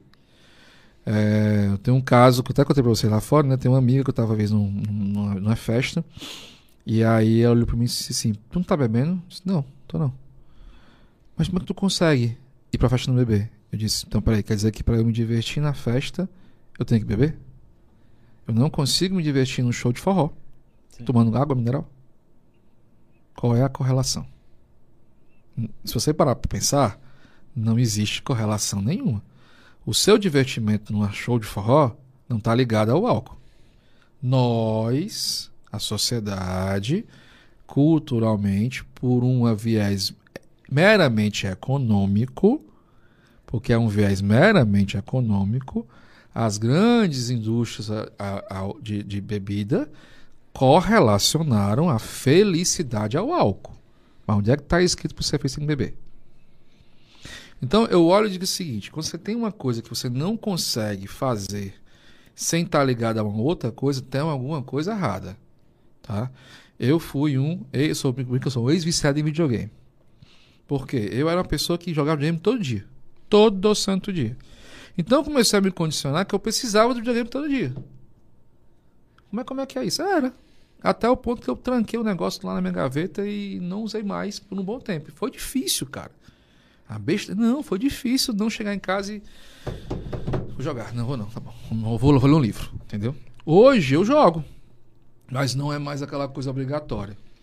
Então, compulsão alimentar, por exemplo. Compulsão alimentar, se você for verificar, vários casos chegam a médicos, psiquiatras, as pessoas têm compulsão alimentar, não conseguem parar de comer é uma dependência, é uma compulsão alimentar. Ou que extravasam sua ansiedade, né, seu, seus, suas dores, outras em no alimento. E aí engordam, né? E aí fazem do alimento como se fosse uma, é, uma válvula de escape para poder. É, ou quem nunca assistiu um filme aqui, hollywoodiano, da mocinha que está triste, pega aquele pote de sorvete, está na frente da televisão e começa a comer sorvete. Você cria uma relação. Quando eu estou triste, eu faço o quê? Eu como. Por que, que você tem que comer quando tu está triste? Né? Então, eu digo muito isso. Não é que você seja alcoólatra porque você bebe. Não, eu bebo, eu tomo minha cerveja. Mas eu sou um cara que eu passo 3, 4, 5, até já passei seis meses sem beber. É por escolha? Não. É porque eu não dependo da bebida para estar me divertindo. Ou para fazer estar fazendo alguma coisa que eu gosto. Mas domingo eu peguei lá, comprei minhas quatro long neckzinhas tava afim de tomar uma cerveja, comer um churrasco. Fiz lá minha linguiçinha frita lá na minha fry, lá em casa.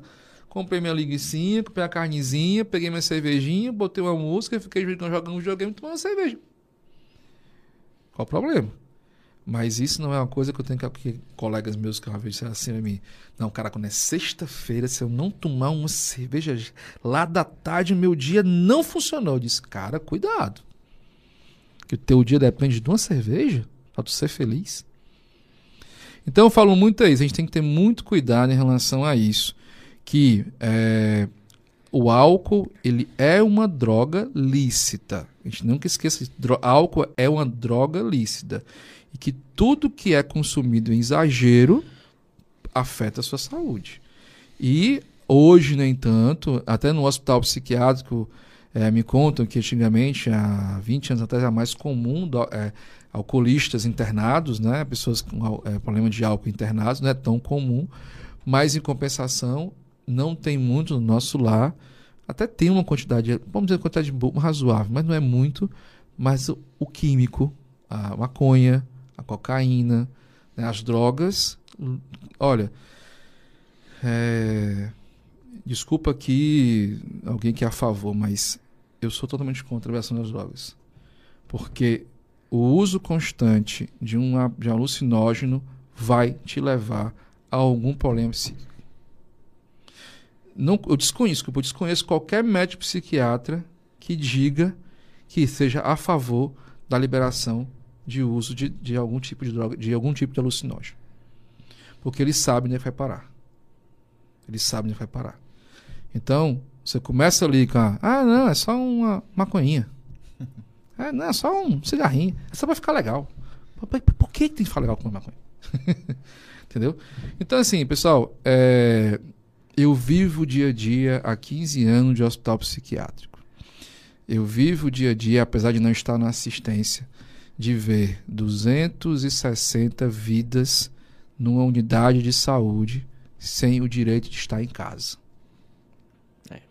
Eu vejo famílias destruídas eu vejo é, é, sofrimento que não é só da pessoa, é da família por isso.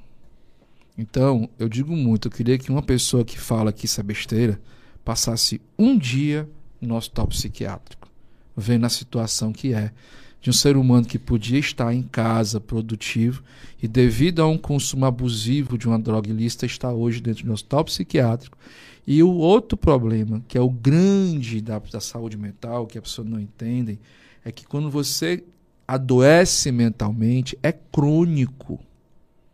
É longo. Por menos, por mais que talvez não seja crônico em alguns casos, mas o tratamento é muito longo. Eu lembro que uma psiquiatra me falou que um tratamento de depressão começa a fazer efeito com seis meses que leva um ano. Tem um amigo, né, amigo mesmo, próximo, que ele tá dois anos tratando depressão dele. Dois anos. Com psiquiatra, com psicólogo, com, com medicação. Sem previsão de diagnóstico de tirar a medicação. Então, assim, aí vem me dizer que não, não é simples. A, a, a, a doença é, é, é mental, o transtorno mental, quando ele se instala, certo? Ele teve tempo. Eu passei seis meses tomando remédio com tipo de ansiedade. Seis meses. Poxa, você passa seis meses tomando remédio porque você teve uma dor de cabeça? É. Então, assim, muito cuidado às vezes com as colocações que fazem. Tem um, quando relação à dependência, que eu falo é isso. Amiguinho, você não é alcoólatra porque você toma cerveja no final de semana. Agora só pare para pensar se você não tá sendo, se você a cerveja não é o que te faz feliz. Aí começa a repensar a sua vida. Preste atenção, se você não consegue ir para uma festa e passar a festa, curtir com a sua esposa, com seus amigos, a festa sem o álcool estar na mesa, quem é que depende de quem? Rapaz, eu vou, eu vou fazer meu tratamento, vou começar. Né? Falou em cerveja porque foi Mas é bom, cara, é bom, eu gosto também, quando saio com meus amigos, tomo um dose de uísque, tomo uma cerveja. Já fui jovem, bebi, meio porre, já fazia isso. Só que assim, eu, é, é, eu, eu construí na minha cabeça que é, tudo que me tira a consciência eu não gosto. E tira mesmo. É, tudo que me tira a consciência eu não gosto. Então eu sou uma pessoa que eu não gosto de perder o controle do que está acontecendo na minha vida. Já fiz besteira, pessoal. Pelo amor de Deus, eu tenho 45 anos, já tomei porra pra chegar em casa. já tomei porra que eu não sei nem como é que eu cheguei em casa. Eu, eu tomei um porra uma vez que, que eu, eu, eu tomei um porra tão grande na faculdade que eu esqueci meu amigo na festa. e se você me perguntar como é que eu peguei o carro da onde eu estava para chegar na casa do meu pai, eu não consigo lhe responder. O telefone tocou de manhã outro dia, o, João, o Paulo Henrique Alex, cadê tu? Eu disse, Estou em casa dormindo. Tu me esqueceu na festa ontem, cara. Tu foi embora e eu fiquei sem tempo pra casa. Como é que tu foi pedir carona na meio da rua? Eu disse, cara, nem lembro como é que eu cheguei em casa.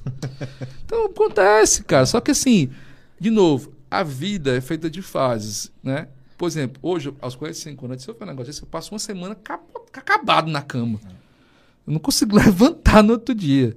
Um cara com 20 anos, você toma uma cerveja no final da noite, você ah, trabalha de manhã, como acontece? Vai, vai, vai tomar uma cerveja de. Vai tomar um porre numa, numa- numa quarta-feira pra ver como é que teu, teu dia no outro dia.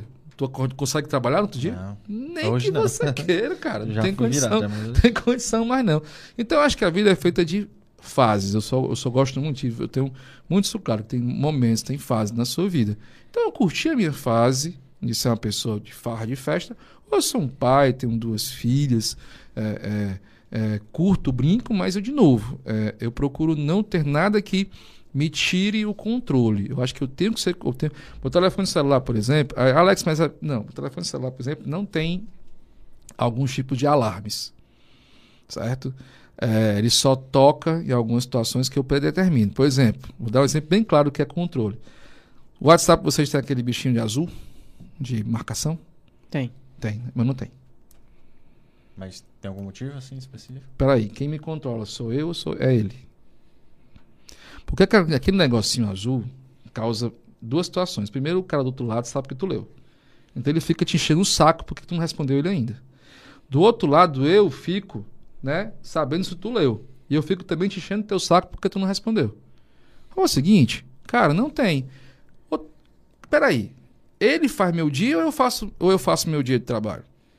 Então eu pego meu telefone, meu relógio é um smart, eu vejo aqui que o telefone, eu olho aqui. Se não é uma coisa importante, eu não abro o telefone celular para responder. E deixo para responder na hora que eu posso responder. Não é na hora que você quer que eu te responda. Por que, que tu quer que eu te. Por que, que eu tenho que parar a minha vida para te responder uma coisa Que eu posso responder depois. é. Então eu não tenho, e eu, todo mundo no hospital sabe. Cara, pra falar com o Alex, é jeito liga pra ele. Porque ele, ele é assim, ele bota o WhatsApp na mesa trabalhando, se, não, se ele olhar e não for uma coisa ele não vai responder naquela hora. Ele vai responder duas horas, uma hora e meia. Quando ele parar, aí ele vai pegar o WhatsApp dele, vai olhar e vai começar a responder as pessoas. Então, quem te controla? Tu controla o WhatsApp ou o WhatsApp te controla? Verdade. E uma coisa que tu falou interessante, que no ano de 2020, né, que eu, pra mim foi o auge da pandemia, Sim. é, eu comecei realmente a ter, eu não vou dizer crise de ansiedade, porque eu acho que é muito forte, mas assim, alguns picos de ansiedade, alguns, algumas situações de mal-estar, né? E eu procurei o tratamento, entre aspas, Aham. em livros, né? Uhum. Comecei a ler alguns livros, né?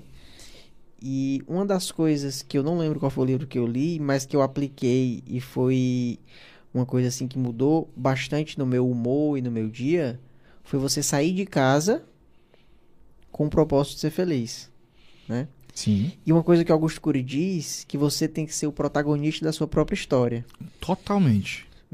Então, assim, é, você sai de casa e você acaba se preocupando com coisas que, no final das contas, não vale a pena você se preocupar. Você sofre por antecipação e se você não tivesse se preocupado, tinha acontecido a mesma coisa. Exato. Acontece. Você não tem controle sobre isso. É, e eu, e eu, por muito tempo, eu não tive controle sobre isso, entendeu? Então, assim, é, digamos que tem uma situação agora.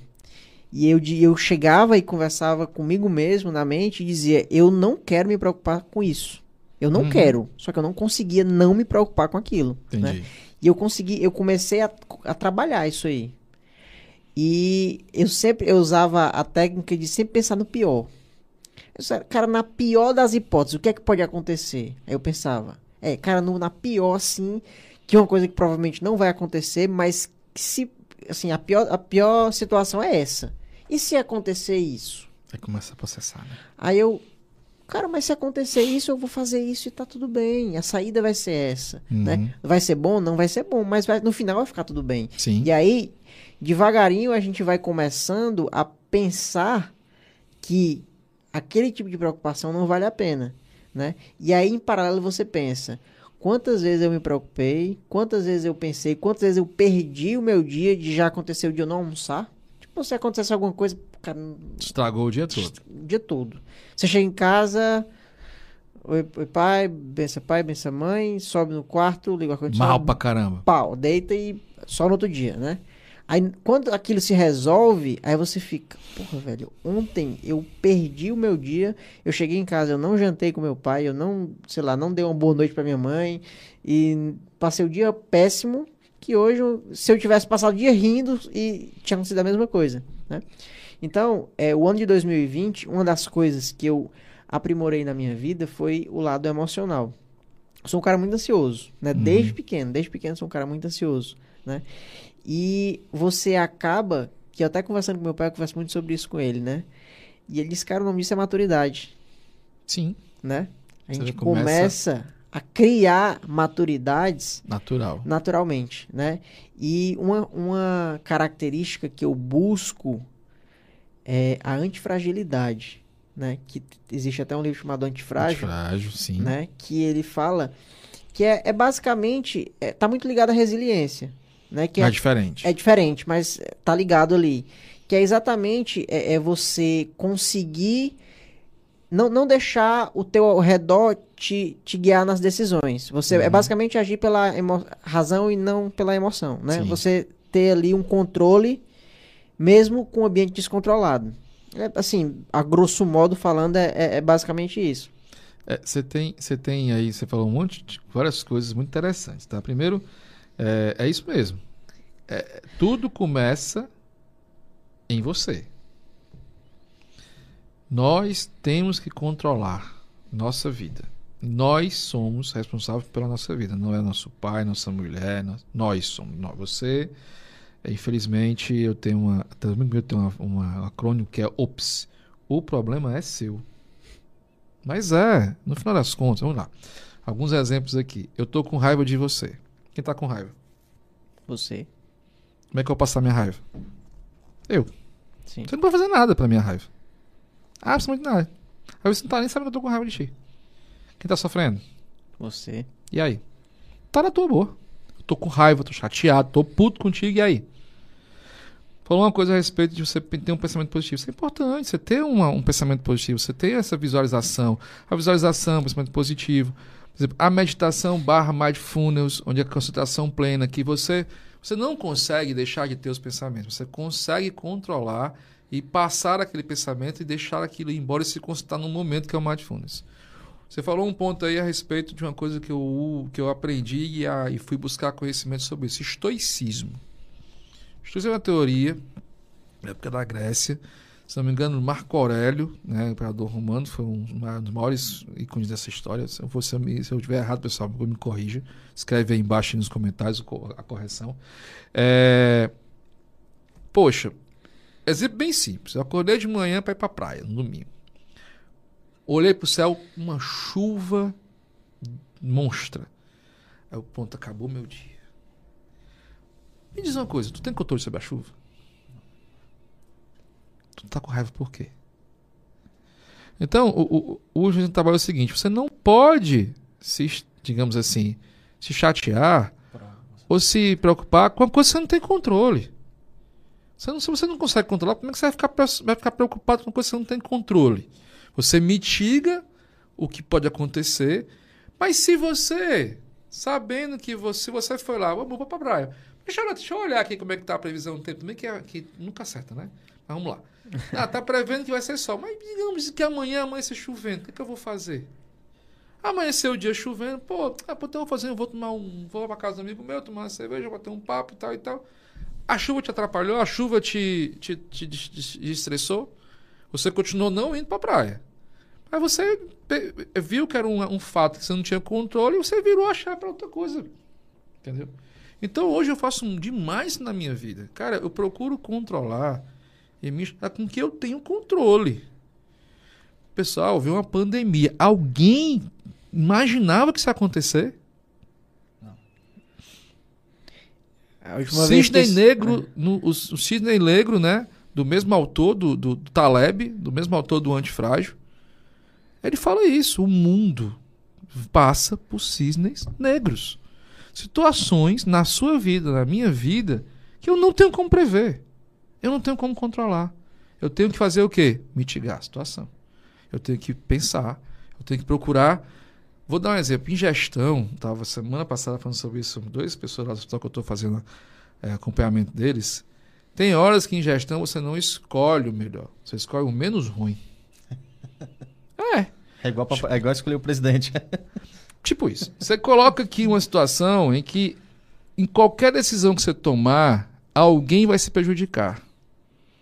Não tem pra onde você correr. Vai, alguém, então você vai olhar, fazer todo o pensamento de situação e entender em qual ponto a empresa se prejudica menos.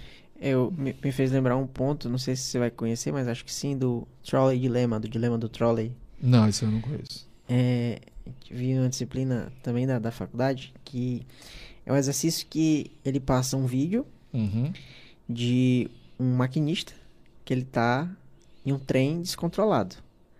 Aí ele tem dois trilhos, Uhum. né? Um com uma pessoa Ah, não, não conhecia pelo nome, É. na teoria eu conheço. Sim, sim. Né? Legal, muito boa, isso mesmo. e, e outra com várias pessoas. Sim. Aí ele faz a pergunta: O, o seu trem tá sem freio.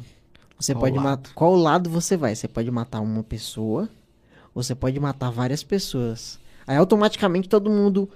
Não, eu vou matar uma pessoa, né? no lugar- Aí ele, calma. Mas se essa pessoa for seu pai? E aí? E aí? Aí todo mundo já fica naquela. Entendeu? E aí? E aí, né? Então, é, é, basicamente, quando você fala dessa questão de enveredar por um caminho, é muito relativo. Muito. Totalmente relativo. Então, eu sempre gosto de dizer seguinte: primeiro, que você controla a sua vida. Me desculpem quem acha que não, mas você controla a sua vida. As decisões, amigos, são, são, são suas. Você decidiu casar, você decidiu ter filho. Ah, meu filho veio porque foi. Amigo, você foi lá e fez um negócio. Então a decisão de fazer um negócio foi sua, esquece. Então não vem dizer que o filho nasceu por sem querer. Negócio difícil sem querer, não tem não, cara. Tem um. Você foi lá e praticou o ato. Ponto. Então, foi querendo, tá? A decisão foi sua fazer o negócio. É, e aí, cara, de repente a pessoa começa. ah, o próprio. Vamos fazer aqui, no âmbito empresarial. Começa a dizer, não, é porque o governo é isso, não, é porque a culpa é do governo, não é porque a culpa, a culpa é do meu chefe, não é porque a culpa é não sei de quem, não é porque a culpa é que a cor da parede da loja da área que eu trabalho, eu não, eu não gosto dela. Começa a tirar dele a responsabilidade, que é só, só dele, e começa a passar para o outro. E aí, entrando, mas voltando para a área da saúde mental, isso tem uma conexão importantíssima. Não existe tratamento de saúde mental, não existe cuidado emocional, se a pessoa não quiser. Não existe. Então, um ponto importante para quem faz qualquer área de trabalho, comércio exterior, onde for, eu só me cuido se eu quiser. Pessoal, desculpa, o seu patrão pode oferecer terapia. A sua empresa pode ser sustentável emocionalmente. É, o seu líder pode ser um cara super amoroso com você. Mas você pode continuar dando porque você não quer se tratar. É simples assim. Eu tenho um caso no hospital, um caso que eu, que eu presenciei, de colaborador que precisava do tratamento e se negou. Não quero. O que, que eu faço?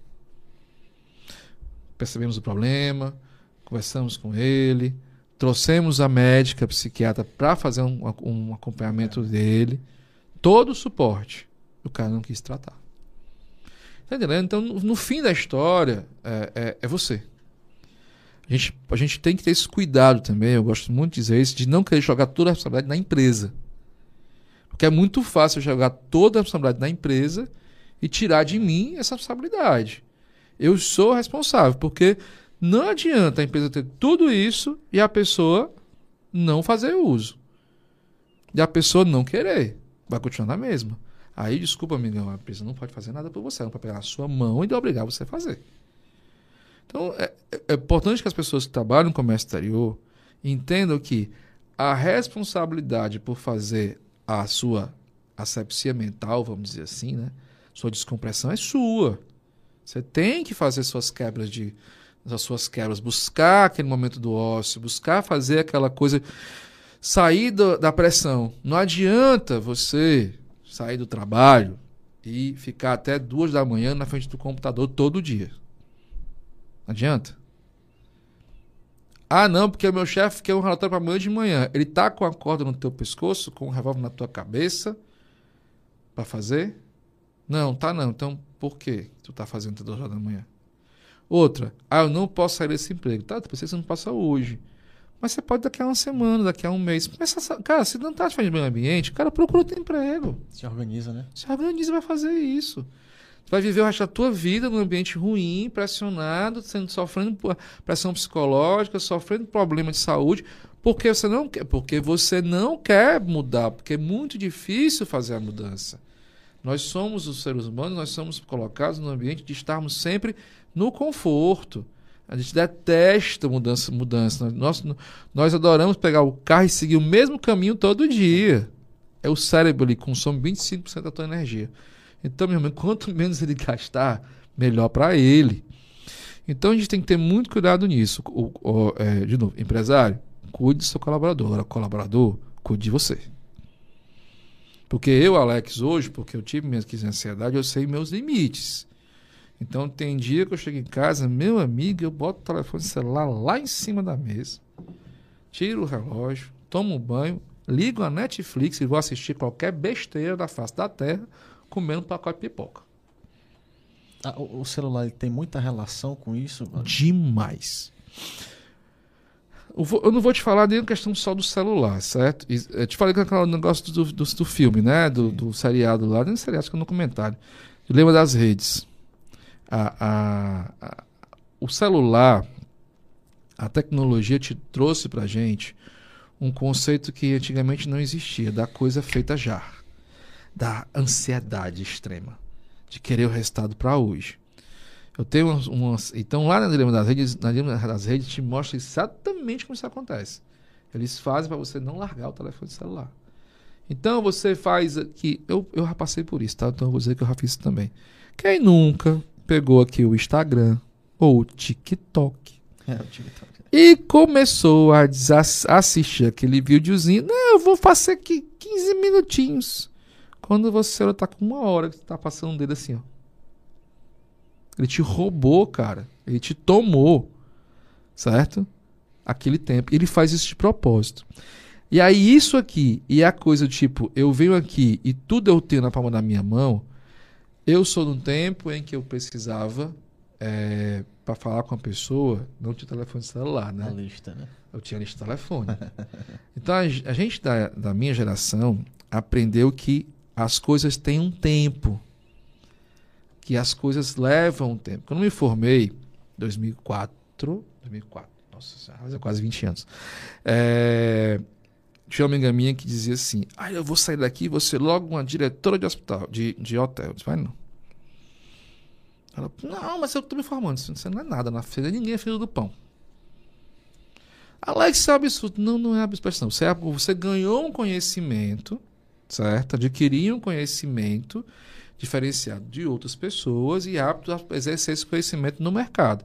Quem tu é no mercado? Tem um know-how ali, né? Quem tu é? Ela disse: É, tu não é ninguém no mercado. Tu vai levar, eu brinquei, tu vai levar 10 anos. Ela falou, não, mas tu vai levar 10 anos, 7, 8, depende da sua situação, para você se tornar um profissional do mercado, reconhecido pelo mercado, que te olha e diz assim, cara, esse cara, rapaz, aquele ali é o Alex, pô, cara, um profissional de mercado. Aí você começa a galgar. Então a gente tem a noção clara de tempo. As pessoas mais jovens, elas passaram a, a perder essa noção. Eu, uma vez, uma, E o telefone está muita vez a ver com isso, porque tudo agora é imediato, né? É, a comida imediata, é o Google, que é o médico. o- não sei se você. Você deve ter ido pro Google também, pesquisar sobre a sua área de sociedade, né? Doutor Google é fera nesse negócio. É aquele negócio, né? O cara começa a sentir uma dor na unha e vai Vai olhar. no Google, vai morrer amanhã. morreu amanhã. É, ponto. Perfeito. Doutor Google é ótimo. Então, começou a se criar esse ciclo que tudo tem que ser feito rápido, pronto, na hora. Então, isso aumentou o que? A ansiedade. Então, as pessoas não têm mais esse entendimento de que você constrói as coisas, você. Lei da semeadura. Você planta para colher. Alguém já viu o cara plantar alguma coisa hoje, no outro dia tirar a planta para poder colocar no prato? Isso não existe. Então a gente tem que também entender isso. O jovem tem que entender. E aí eu voltando só que antes eu não me perder, eu, eu eh, chegou uma amiga minha com um rapaz de 24, 23 anos de idade. Alex, tem um tempo para conversar com ele? Eu disse, tenho. Aluno da Unifor. É formado lá também. Aí cheguei lá, não, é porque eu, é porque eu tô começando minha vida profissional, tô com muita preocupação e tal. Rapaz, eu tenho 23 anos e não fiquei rico ainda.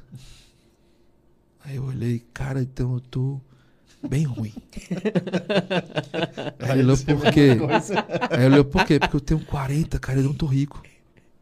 Então tô, tô ferrado, tô ferrado, entendeu? Aí eu disse, por quê? Não, porque meus amigos já estão. Cara, tu tem 23 anos de idade, irmão. Tu começou agora a tua vida profissional, cara.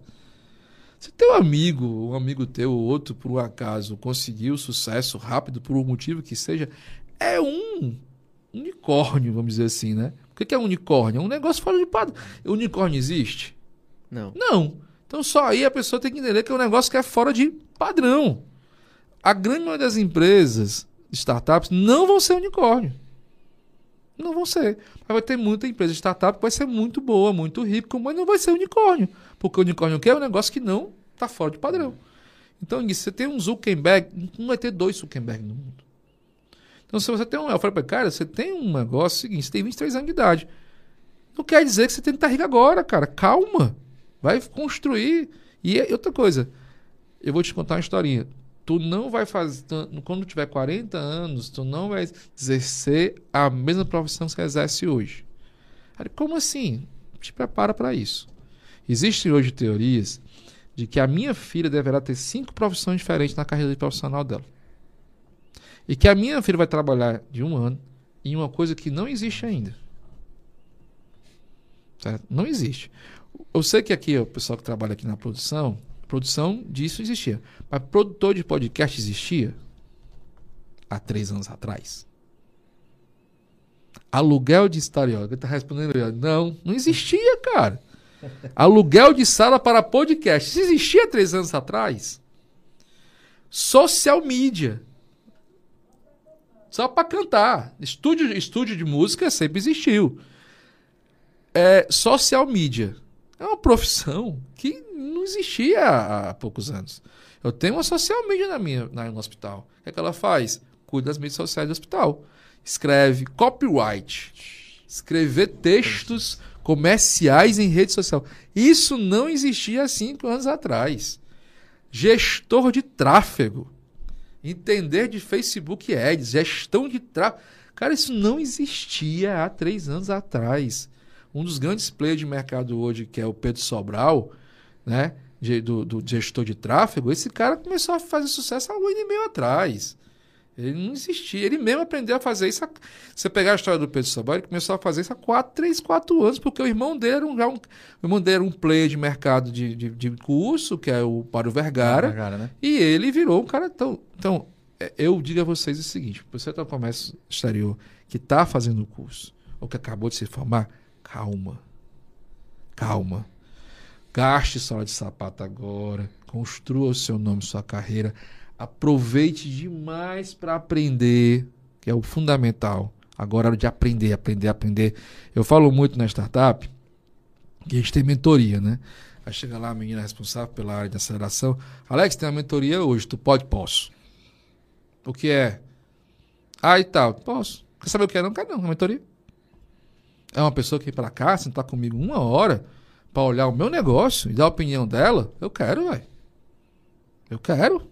Quanto mais gente olhando no meu negócio, com experiência, pode ser que não tenha experiência no meu negócio, mas tenha experiência de uma outra área e me dê um feedback, melhor. Então, Pessoal, eu fiz um ano de estágio gratuito para aprender. Então, assim, a gente tem muito cuidado. O telefone celular, meu amigo, ele trouxe pra gente, infelizmente, um imediatismo que não é reflexo, não é realidade no nosso mundo. E eu me preocupo muito aí, vamos entrar nesse método, porque vai, vai ser amanhã, até amanhã de manhã, no que será a minha filha com o tal do metaverso. Realidade virtual, né? Vocês do comércio exterior, né, que são mais jovens do que eu, como é que vai ser o comércio exterior daqui a sete anos com o tal do metaverso? Fazendo Já para para pensar sobre isso? Fazendo reunião ali já. Já para para pensar sobre isso? Pra falar a verdade, não. Pois comece a pensar. Alex, é, é- é- não, mas é muito inicial. Não. Ó, na hora que um, um player de, de como o Facebook, ele. a- enquanto isso, isso já isso não existe de hoje, tá, pessoal? Na hora que um player como o Facebook, ele senta e seta isso como meta, e que virou meta na realidade, né? Esqueça. Isso já é tão real que você não tem noção.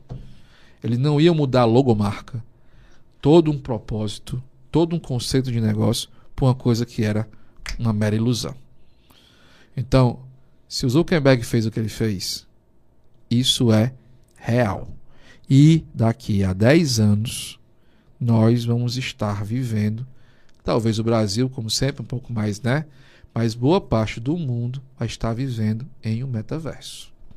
São duas vidas, né? Uma realidade virtual e outra na sua. O cara, eu vi um vídeo que ele, ele com a, não sei se chegou a, com a mãozinha pegando um objeto que, que te passava a sensação de realmente pegar o objeto ali. Eu né? tenho uma startup, nós temos uma startup no Hub do BS Hub, que eu sou acelado pelo BS Hub lá no na Bela Amarelo, a Simpox A, que ela trabalha com crédito aumentada. A Bugabu, que é de onde ela veio, trabalha com isso. Eles, semana passada, ele passou um vídeo pra gente dele brincando no metaverso com um óculos de realidade aumentada. Ele e outro cara trocando uma ideia, batendo papo, trabalhando no computador dentro do metaverso. Caraca. Então, é, quem quiser conhecer o metaverso, tem um filme. Jogador número 1. Um.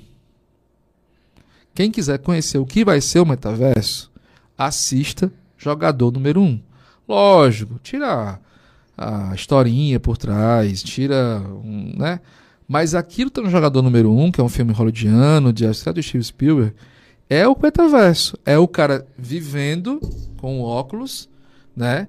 Dentro do ambiente virtual, mas que está casado com o ambiente real. Porque ele compra no ambiente virtual, recebe em casa, certo? E faz uso do, daquilo.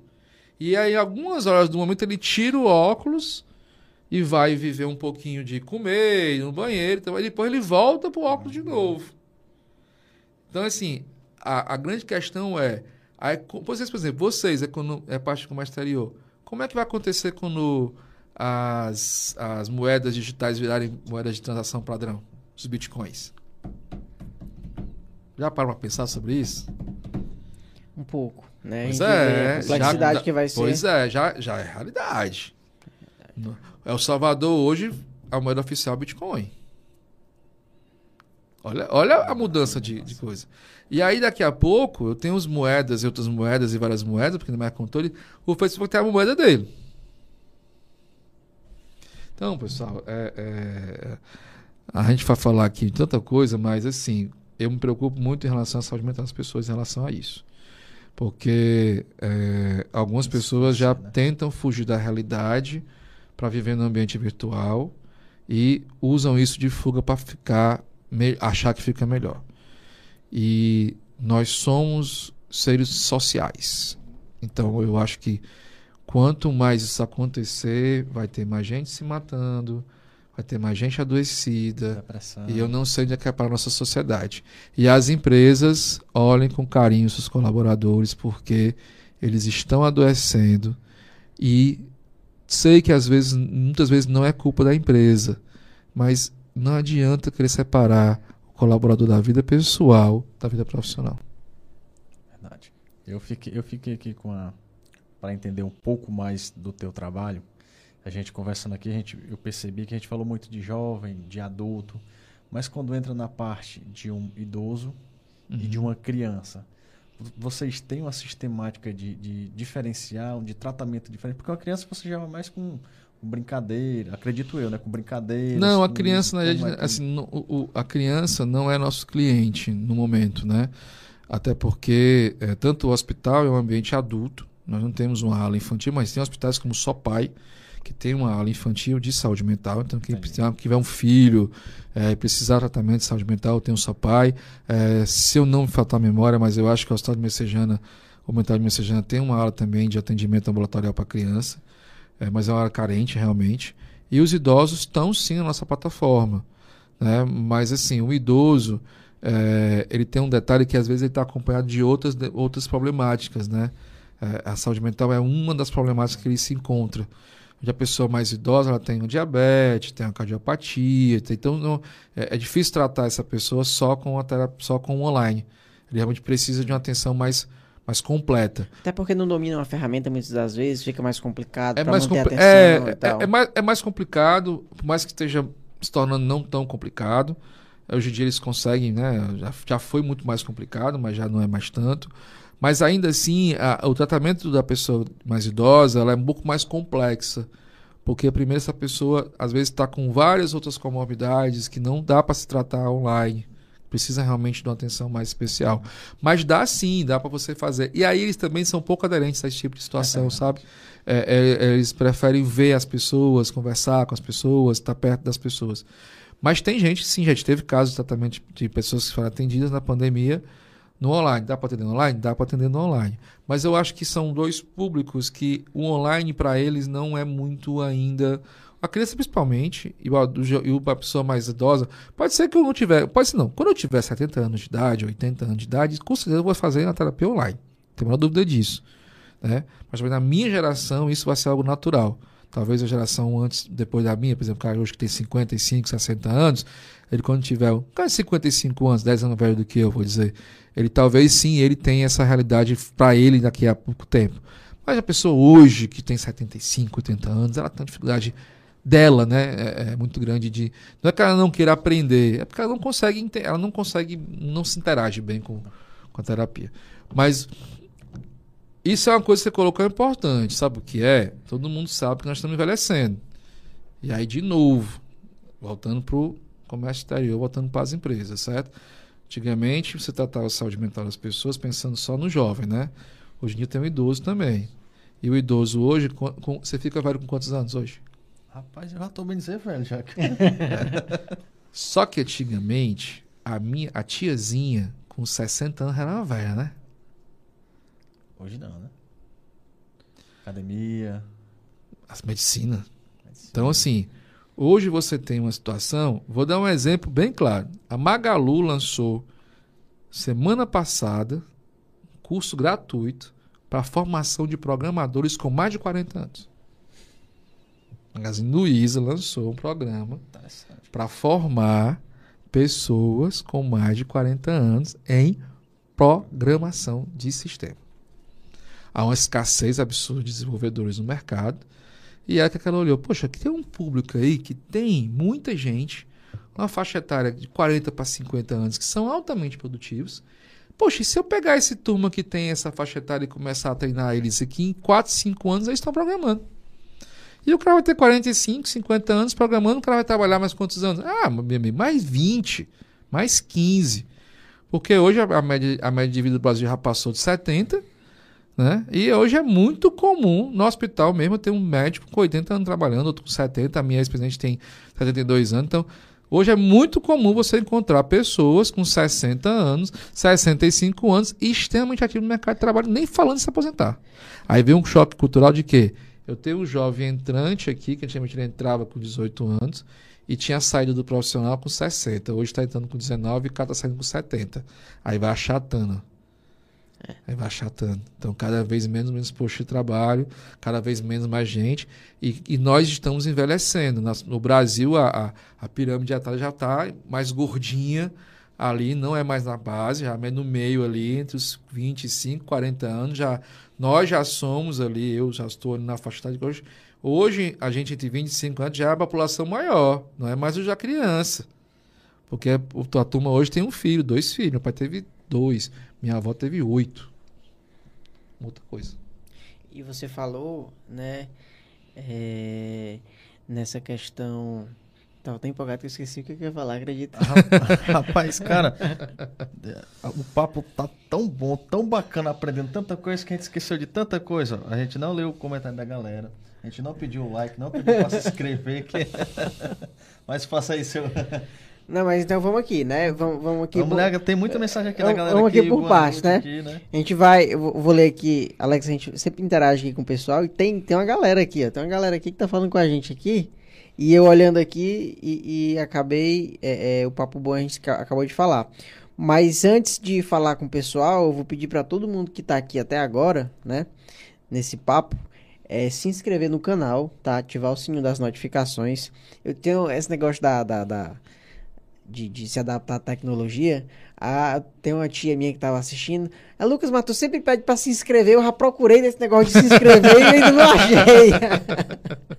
então vamos lá, pra quem não sabe, né? Tem um botão aqui embaixo, ó, vermelhinho, que você vai lá apertar e inscrever-se. E do lado do botão também tem um sininho. que Você clica nele pra toda vida que a gente soltar uma novidade Isso. É, é, notificar lá no seu celular, aparecer a notificação. E no Instagram também estamos lá, arroba Comex de Sucesso. Então, por gentileza, segue a gente lá.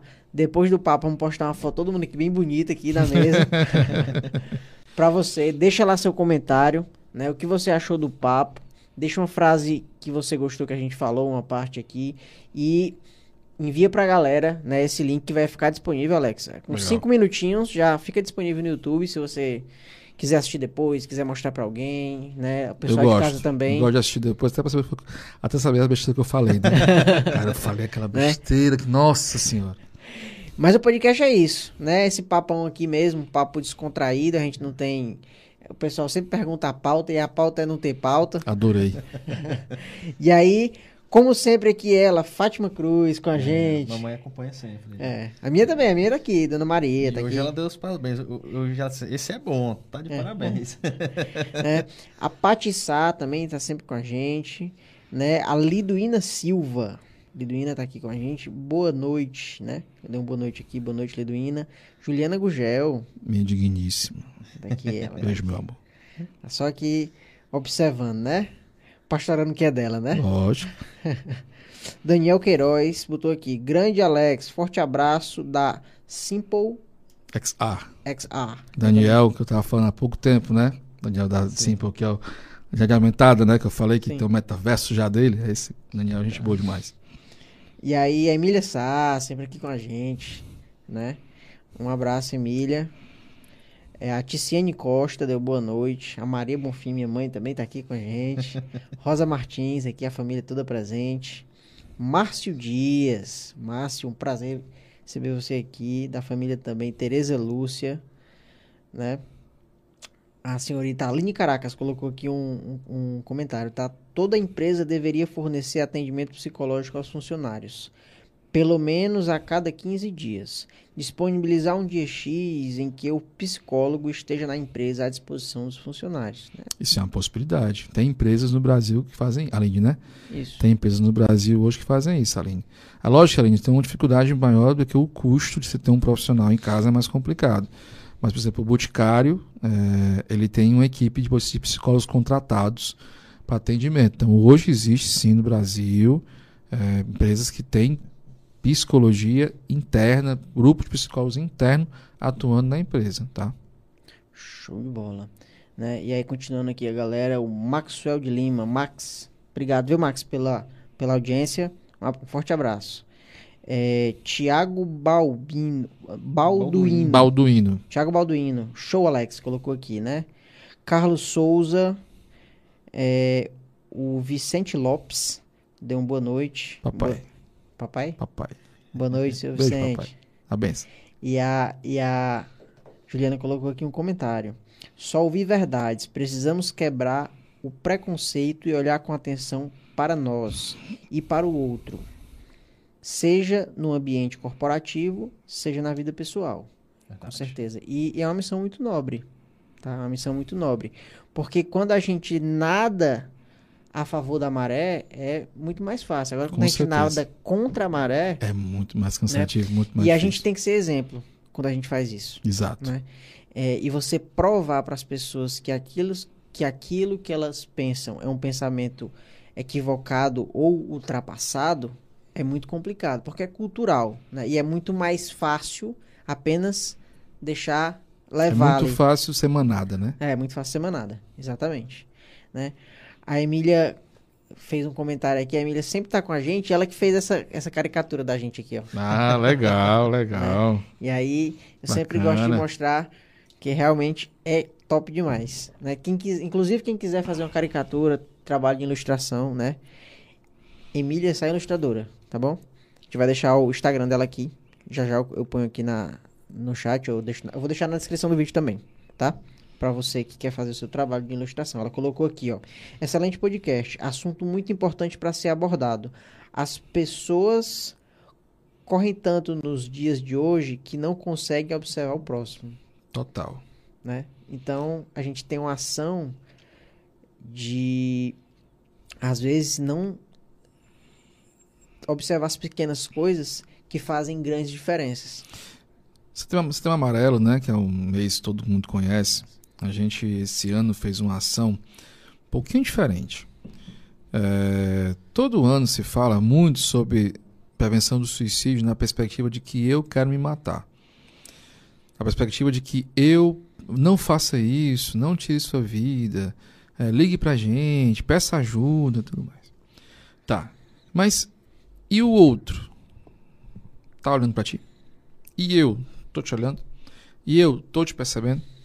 Será que a minha fala não pode ser para ti um gatilho?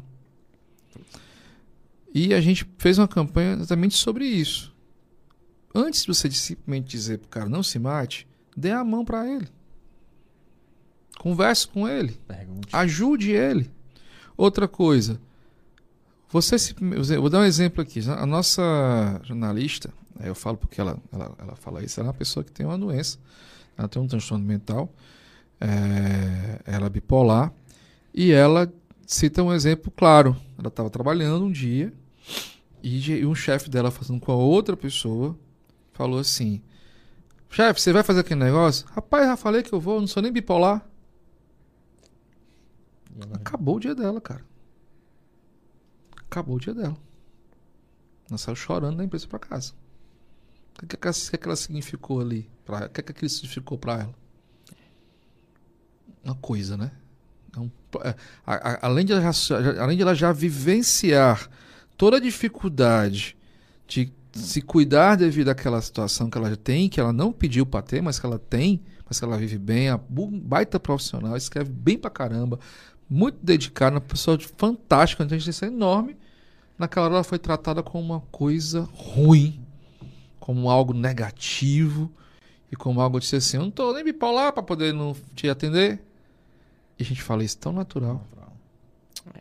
Então a gente tem, a gente tem até um, não tenho aqui, mas depois eu posso falar para vocês, a gente tem uma apresentação que a Lorena faz muito bem legal, que é que a gente fala sobre essa questão da fala de músicas, várias músicas, que você olha pro texto da música, rapaz, pelo amor de Deus, o que é que tá escrito naquele negócio?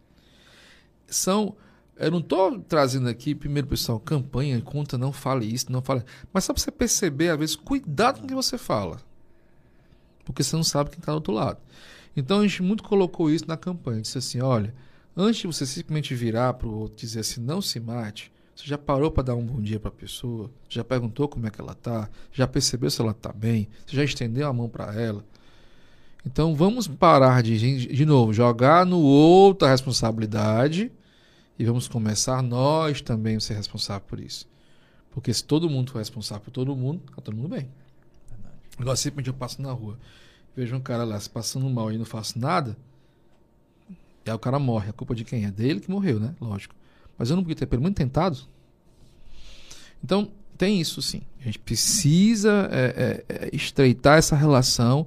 Não é só o outro que está doente. Eu também posso. E, pessoal, pode ser sem querer, mas pode. Uma fala errada, na hora errada, no tom errado. Alex, como é que eu me previno a isso? É difícil dizer como é que você. Você precisa pen- parar de tentar tirar algumas. eu Acho interessante tirar algumas coisas que são desnecessárias. Por que eu tenho que falar assim que eu sou bipolar? Entendi. Por que usar a palavra bipolar? Eu preciso usar? Não preciso. É, ah, Alex, vamos parar de usar a palavra doido.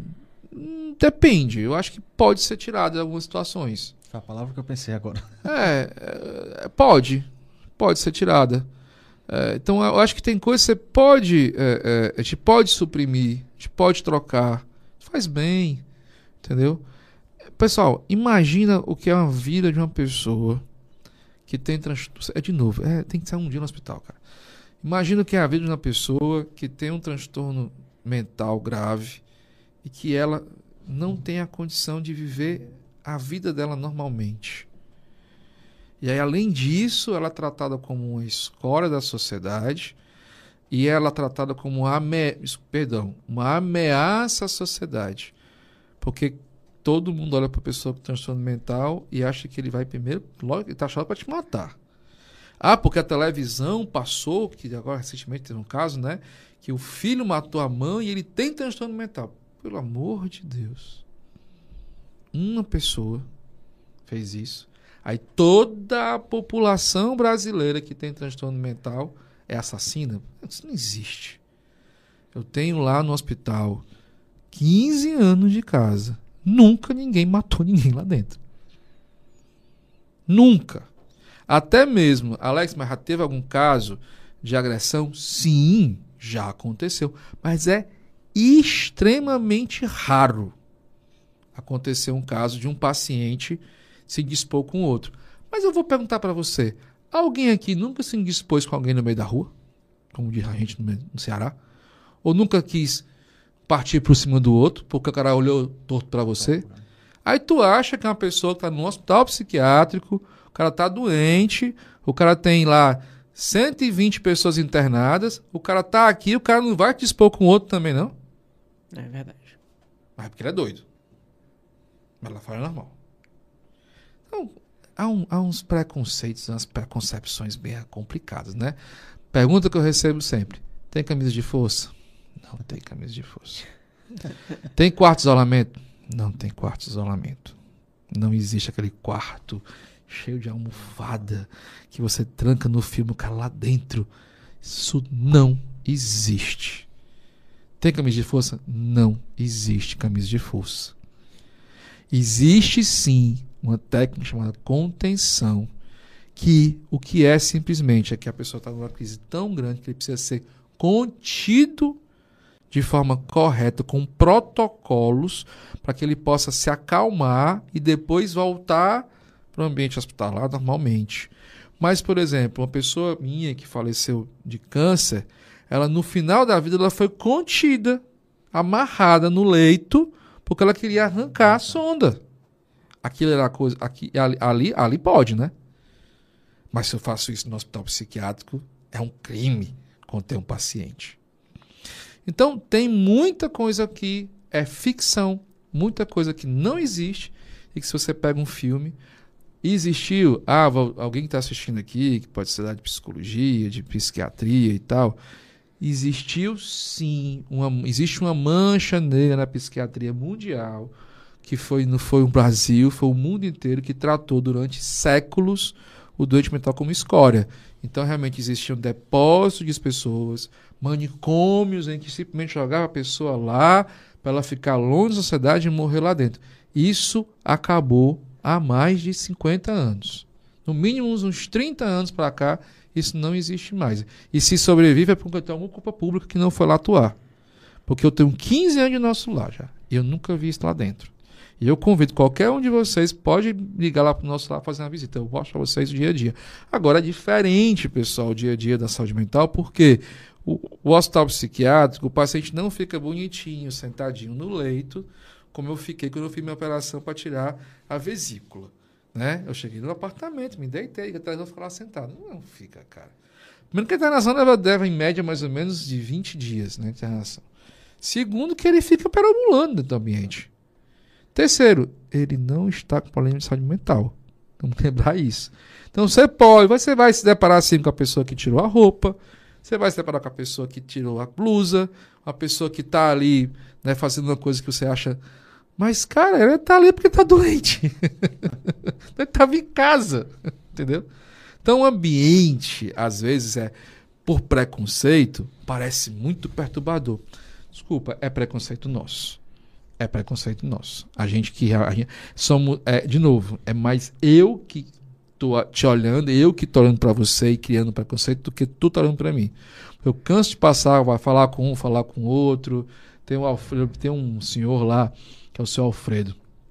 O seu Alfredo é um senhor que está há anos no hospital porque ele foi desagregado completamente da sociedade. Né? A gente já tentou centenas de vezes de conseguir achar a família, mas ele mesmo não consegue falar. Né? É, é, onde é que está a família? A gente já não conseguiu achar até hoje, mas sempre procura tentar. Ele adora café. Aí eu chegava para tomar para poder almoçar, ele ficava café, café, café, café, café, café, café, café, café, café. Alfredo, peraí, só um minutinho, né? Depois eu de almoçar que eu te dou café. Ele pegava o copo descartável de café, se você der para ele, ele vira aquele copo descartável de café cheio, quente, de uma vez, assim, tomando água mineral, guti-guti. Aí um dia eu tava almoçando, ele chegou assim perto no ambiente que eu tava almoçando e café, café, café, café, café. Eu falei, é o seguinte, quando terminar de almoçar, eu te dou café. Aí eu almocei, terminei de comer, eu fiz aquela coisa assim, peguei, cruzei, cruzei o garfo e a faca, o talher e coloquei dentro do prato. Né? Aí ele chegou na janela, terminou? Tu tá sabido, hein, Alfredo? Terminei, daqui a pouco eu já café. Cara, isso é lógico, eu não vou conseguir. Lógico, eu não vou conseguir ter um diálogo sobre a economia mundial com o Alfredo. Mas eu quero um copo de café. Para ele, o copo de café é a melhor coisa do mundo. Certo? Na vida dele é a melhor coisa do mundo. Então, é, cuidado, pessoal. Muito preconceito aí é criado porque a gente prefere não entender. De novo, eu prefiro não querer entender o que é diferente. Respeitar, né? E respeitar. Principal, principalmente, eu acho que essa palavra você falou agora é uma coisa fundamental. Respeito. Ele é o ser humano igual a você. Ele é o ser humano com todos os direitos que você tem igual a ele. Então não trate ele como escória. Ele não é escória. Interessante. Cara, show, viu? Uma aula zona e, e aí, é, é assim, a gente se surpreende, cara, com as coisas que a gente escuta, né? de uma realidade que não é a nossa, uhum. né? Então, assim, é, primeiro, te agradecer a disponibilidade, né? De realmente vir aqui no estúdio e passar, uma... passar esse tempo e passar esse conteúdo pra gente, né? Que não é uma realidade hoje, infelizmente, Sim. na cultura das empresas, uhum. mas que felizmente a cada dia está se tornando. Com né? certeza. E a gente tem uma perspectiva pelo menos é hoje é o que eu vejo, de que isso se torne cada vez mais comum, né? Então, é, esse tipo de ação hoje, um podcast, uma divulgação de um trabalho, é, ao meu ponto, ao meu ver, é essencial para a gente dar aquele nosso empurrão e fazer Perfeito. a nossa parte, né? E, e disseminar esse conteúdo para educar e incentivar mais e mais pessoas a tomarem esse tipo de cultura, porque é uma cultura. É uma cultura. Né? É uma cultura. E é, agradecer também o pessoal de casa que ficou aqui com a gente, que foi acompanhou, foi, a galera acompanhou aqui. Paz. o assunto, viu? Eu vi. Agora eu jogar. Rapaz, já são 10 horas, Duas rapaz. horas e meia aqui de podcast, né? A gente nunca é, se estende assim, mas o tempo é, é realmente é. livre, a conversa vai fluindo. E a Graça, dá, dá, manda, manda a mensagem da Graciela, manda uma ainda. É, é, a Graça mandou aqui uma mensagem, colocou aqui: Estou amando. Vocês estão falando de um assunto muito importante para todos nós. Parabéns. Obrigado, viu, Graça, pela sua audiência. Né? E, e assim, é, complementando, é, a gente fazendo esse tipo de coisa vai incentivar e vai propagar mais e mais informações para que a gente possa disseminar esse conteúdo que é ruim e que se, acaba se tornando cultural e se espalhando por osmose e por Total. falta de informação, né? Então, assim, é, pedir pra galera que tá em casa, que tá com a gente, se inscrever no canal para apoiar a gente, certo? É, ativar o sininho das notificações, seguir lá no Instagram, porque isso ajuda muito a gente a dar uma força no nosso trabalho, né? Então, pessoal, por favor, quem puder, né? Acredito que todo mundo possa, se inscreve no canal, segue a gente no Instagram e fica ligado que a gente vai sempre estar tá trazendo conteúdo voltado para o comércio exterior, mas não só do comércio exterior. A gente procura trazer um papo descontraído aqui que todo mundo entenda. A gente não quer trazer a, a, o técnico do comércio exterior aqui. A gente quer trazer exatamente assuntos que são importantes para o comércio exterior, mas são pouco disseminados, né? E a saúde mental é essencial, não só no comércio exterior, mas para todas as áreas da nossa vida. E, eu... dessa, e dessa forma, né, já para passar a palavra para você, uhum. né, eu queria pedir para encerrar, para você deixar uma mensagem, porque esse podcast vai ficar registrado no YouTube, né? Por anos e anos, né? E eu queria que você deixasse uma mensagem pro cara que está iniciando na carreira, pro cara que está almejando um sonho, e o que é que você pode dizer para ele, para ele ter de precaução, ou para ele seguir, ou um conselho, uma dica? E eu acho até tudo... um, é um cara que também esteja passando por um problema é, mental assim, né? Um problema é. de dificuldade, né? tentar fazer um... É difícil, né? Mais um... um tá jeito, tentar ajeitar aqui de um jeito assim. Eu acho que eu vou fazer duas separadas. Vou separar, tá? Para quem tá começando a carreira, acredite no, acredite no sonho. Acredite no seu sonho e vai até o final com ele. Porque é, é seu sonho. E muita gente vai dizer que vai dar errado. Então, é, o, o, a gente tem que. É seu sonho?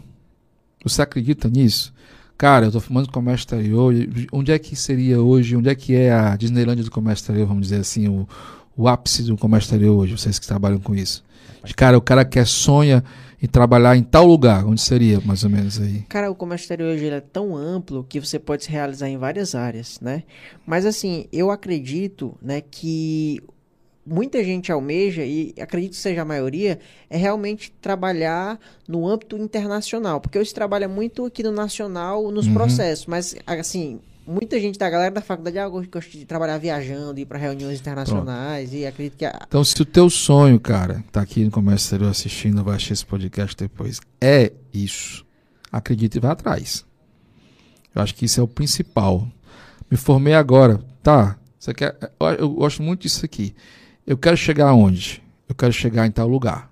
Tá, então vou lá, miro ali onde eu quero chegar e aí eu entendo que eu vou chegar lá em quanto tempo? Aí, cara, em sete anos eu quero ser o cara que trabalha na empresa lá em Amsterdã, no porto de Amsterdã, né? Que é o maior porto do mundo, né? Maiores. maiores portos do mundo, quer trabalhar lá, dentro de uma empresa lá, fazendo, fazendo trabalho de Comex no mundo inteiro. Aí você quer? Beleza. Então onde é que vai ser? Quanto tempo levar? Vou levar 10 anos. Agora vai, vai voltando. Quais são os passos que tem que se tomar para que seu sonho se realize? Dois, muita gente vai ser contra. E, infelizmente, eu vou te falar, pessoas que você gosta. É. E, e, e aí você tem que ser resiliente, antifrágil, qualquer palavra que possa colocar igual a essa. É seu sonho?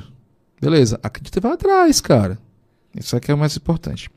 Em relação à questão da, do, da saúde mental, eu vou dizer que é autoconhecimento. Primeiro se conhecer. Acho que a primeira coisa que você tem que fazer é se conhecer. O que, é que você gosta, o que você não gosta. Né? Se aquele emprego te faz bem, se não te faz bem.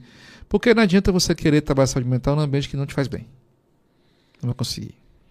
Então, o, o autoconhecimento, a pessoa se autoconhecer, saber o que, que ela gosta, o que, que ela não gosta, saber qual é o perfil comportamental dela, por exemplo, né, que tem vários testes aí de ISKs, né, e outros mais. Porque eu vou dar um exemplo, se a pessoa ela é uma pessoa que gosta mais de, de influência e dominância, ela acaba indo para ser uma pessoa ficar lá no computador fechada, ela vai ter frustração. E vai acabar adoecendo porque está frustrada.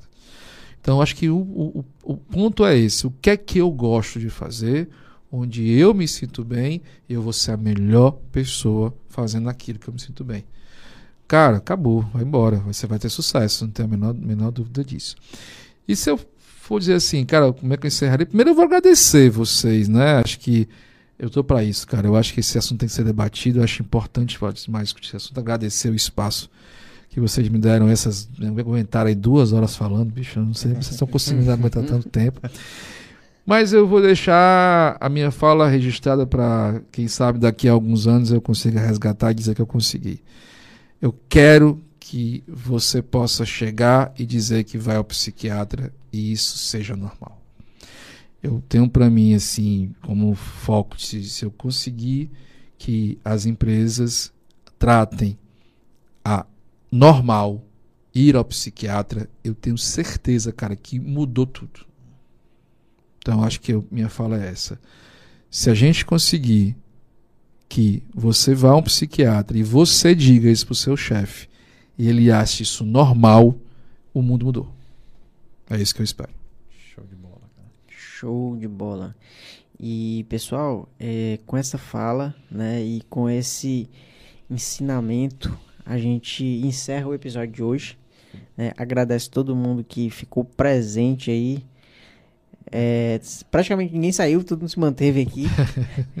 e realmente pedir mais uma vez, né, para se inscrever no canal, ativar o sininho das notificações, seguir a gente lá no Instagram, que a gente vai postar aí é, as novidades, os cortes da semana,